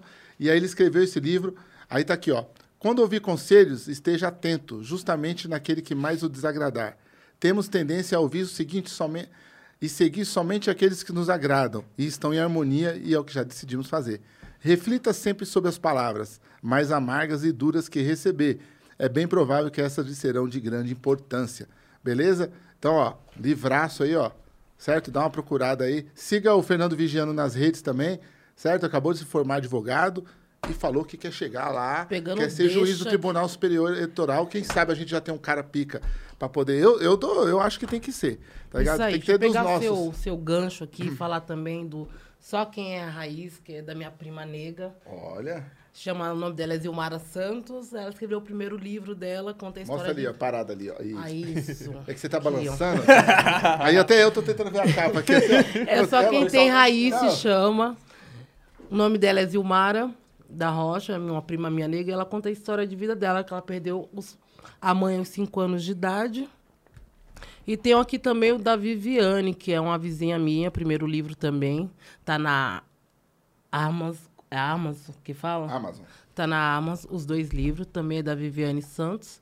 E vai lá, que são histórias reais e vale a pena Olha, ler. Legal. O povo Isso tá aí. escrevendo, hein? Tá escrevendo. O da Viviane é bem legal, que ela conta de um relacionamento abusivo que ela viveu por 10 anos. Nossa. Assim, foda, gente. Vai lá. Da, É, da nega tem- também é pesado. É outra coisa de comunidade que o pessoal É. critica muito. Fala, como a mulher ficou casada 10 anos e aí ela não entendeu que era abusivo. As pessoas, às vezes, estão lá dentro do relacionamento, estão cegas, estão vivendo uma vida que elas acham que Tá vai dar pra naquela virar. que aquilo é, É, normal. complexo, gente. que é muito- vive com é. uma situação assim sabe como que é foda. É muito é difícil. complexo. A minha mãe viveu durante 27 anos e sabe que o dia que ela foi acordar desse relacionamento abuso, que ela tomou a decisão de devolver, quando ela descobriu que meu pai tinha uma mulher na rua de baixo, aí ela foi lá, causou, bateu nele na mulher e deixou meu pai cego. Ela falou, agora você pode ir embora. Mas ela apoiou durante 27 anos na vida Rapaz, dela. olha, a mãe dela é assim, você imagina mãe. ela. Você imagina ela. Aí eu falei, caralho, mas depois de 27 anos você foi devolver. Aí ela falou assim, não, porque aí ele foi pilantra. Ele arrumou outra rua de baixo, me bateu durante 27 anos. Aí, ah, não, agora ele vai Ela embora. só a deixou ele cego. Só deixou ele cego de um olho, mas. Por isso que ela treina boxe. é a- herança da mãe. Tá certo. Eu, eu vivi uma relação abusiva há muitos anos. Não tô brincando com isso, não, tá, Rafa? É porque eu sou assim mesmo. Eu vivi uma relação muito abusiva comigo mesmo durante muitos anos. 20, 30 eus dentro de um quarto, abusando de mim mesmo intelectualmente. Um dia eu discuti com todos eles, mandei eles pra puta que pariu e fiquei somente eu, tá ligado? Perdi alguns é, outros eus que estavam dentro de mim. Aí eu consegui emagrecer um pouco depois que eu perdi. Mas estava bem gordo. Eu tava com 144 quilos de eus Ah, dentro de hoje mim. o cara tá o quê? Só o suque batendo, Não, tô né? não, Porque ele agora batendo. luta Muay Thai, É, então Muay cuidado. Muay Thai Bolsominion. Tô fazendo Se você- Cuidado. pode- É? Aí, ó, se você é Bolsominion, eu e ele estamos te convidando. E ela, a Também, roda de boxe. hora. Ó, boxe, Muay Thai, judô e Muay Thai, certo?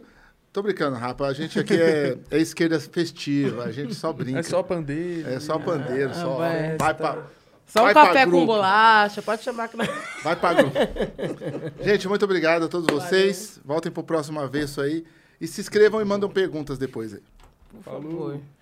Football is back, and BetMGM is inviting new customers to join the huddle and enjoy the action like never before. Sign up today using bonus code CHAMPION, and your first wager is risk free up to $1,000. You'll also have instant access to a variety of parlay selection features, player props, and boosted odds specials. Just download the BetMGM app today or go to BetMGM.com and enter bonus code CHAMPION and place your first wager risk free up to $1,000. The BetMGM app is the perfect way to experience the excitement of wagering on live sports, now in more markets than ever. Visit BetMGM.com for terms and conditions. 21 years of age or older to wager. Virginia only. New customer offer. All promotions are subject to qualification and eligibility requirements. Rewards issued as non withdrawable free bets or site credit. Free bets expire seven days from issuance. Please gamble responsibly. Gambling problem? Call 1 888 532 3500. Lucky Land Casino asking people what's the weirdest place you've gotten lucky? Lucky? In line at the deli, I guess? Aha, in my dentist's office. More than once, actually. Do I have to say? Yes, you do. In the car before my kids' PTA meeting. Really? Yes. Excuse me, what's the weirdest place you've gotten lucky? I never win and tell. Well, there you have it. You can get lucky anywhere playing at LuckyLandSlots.com. Play for free right now. Are you feeling lucky? No purchase necessary. Void where prohibited by law. 18 plus. Terms and conditions apply. See website for details.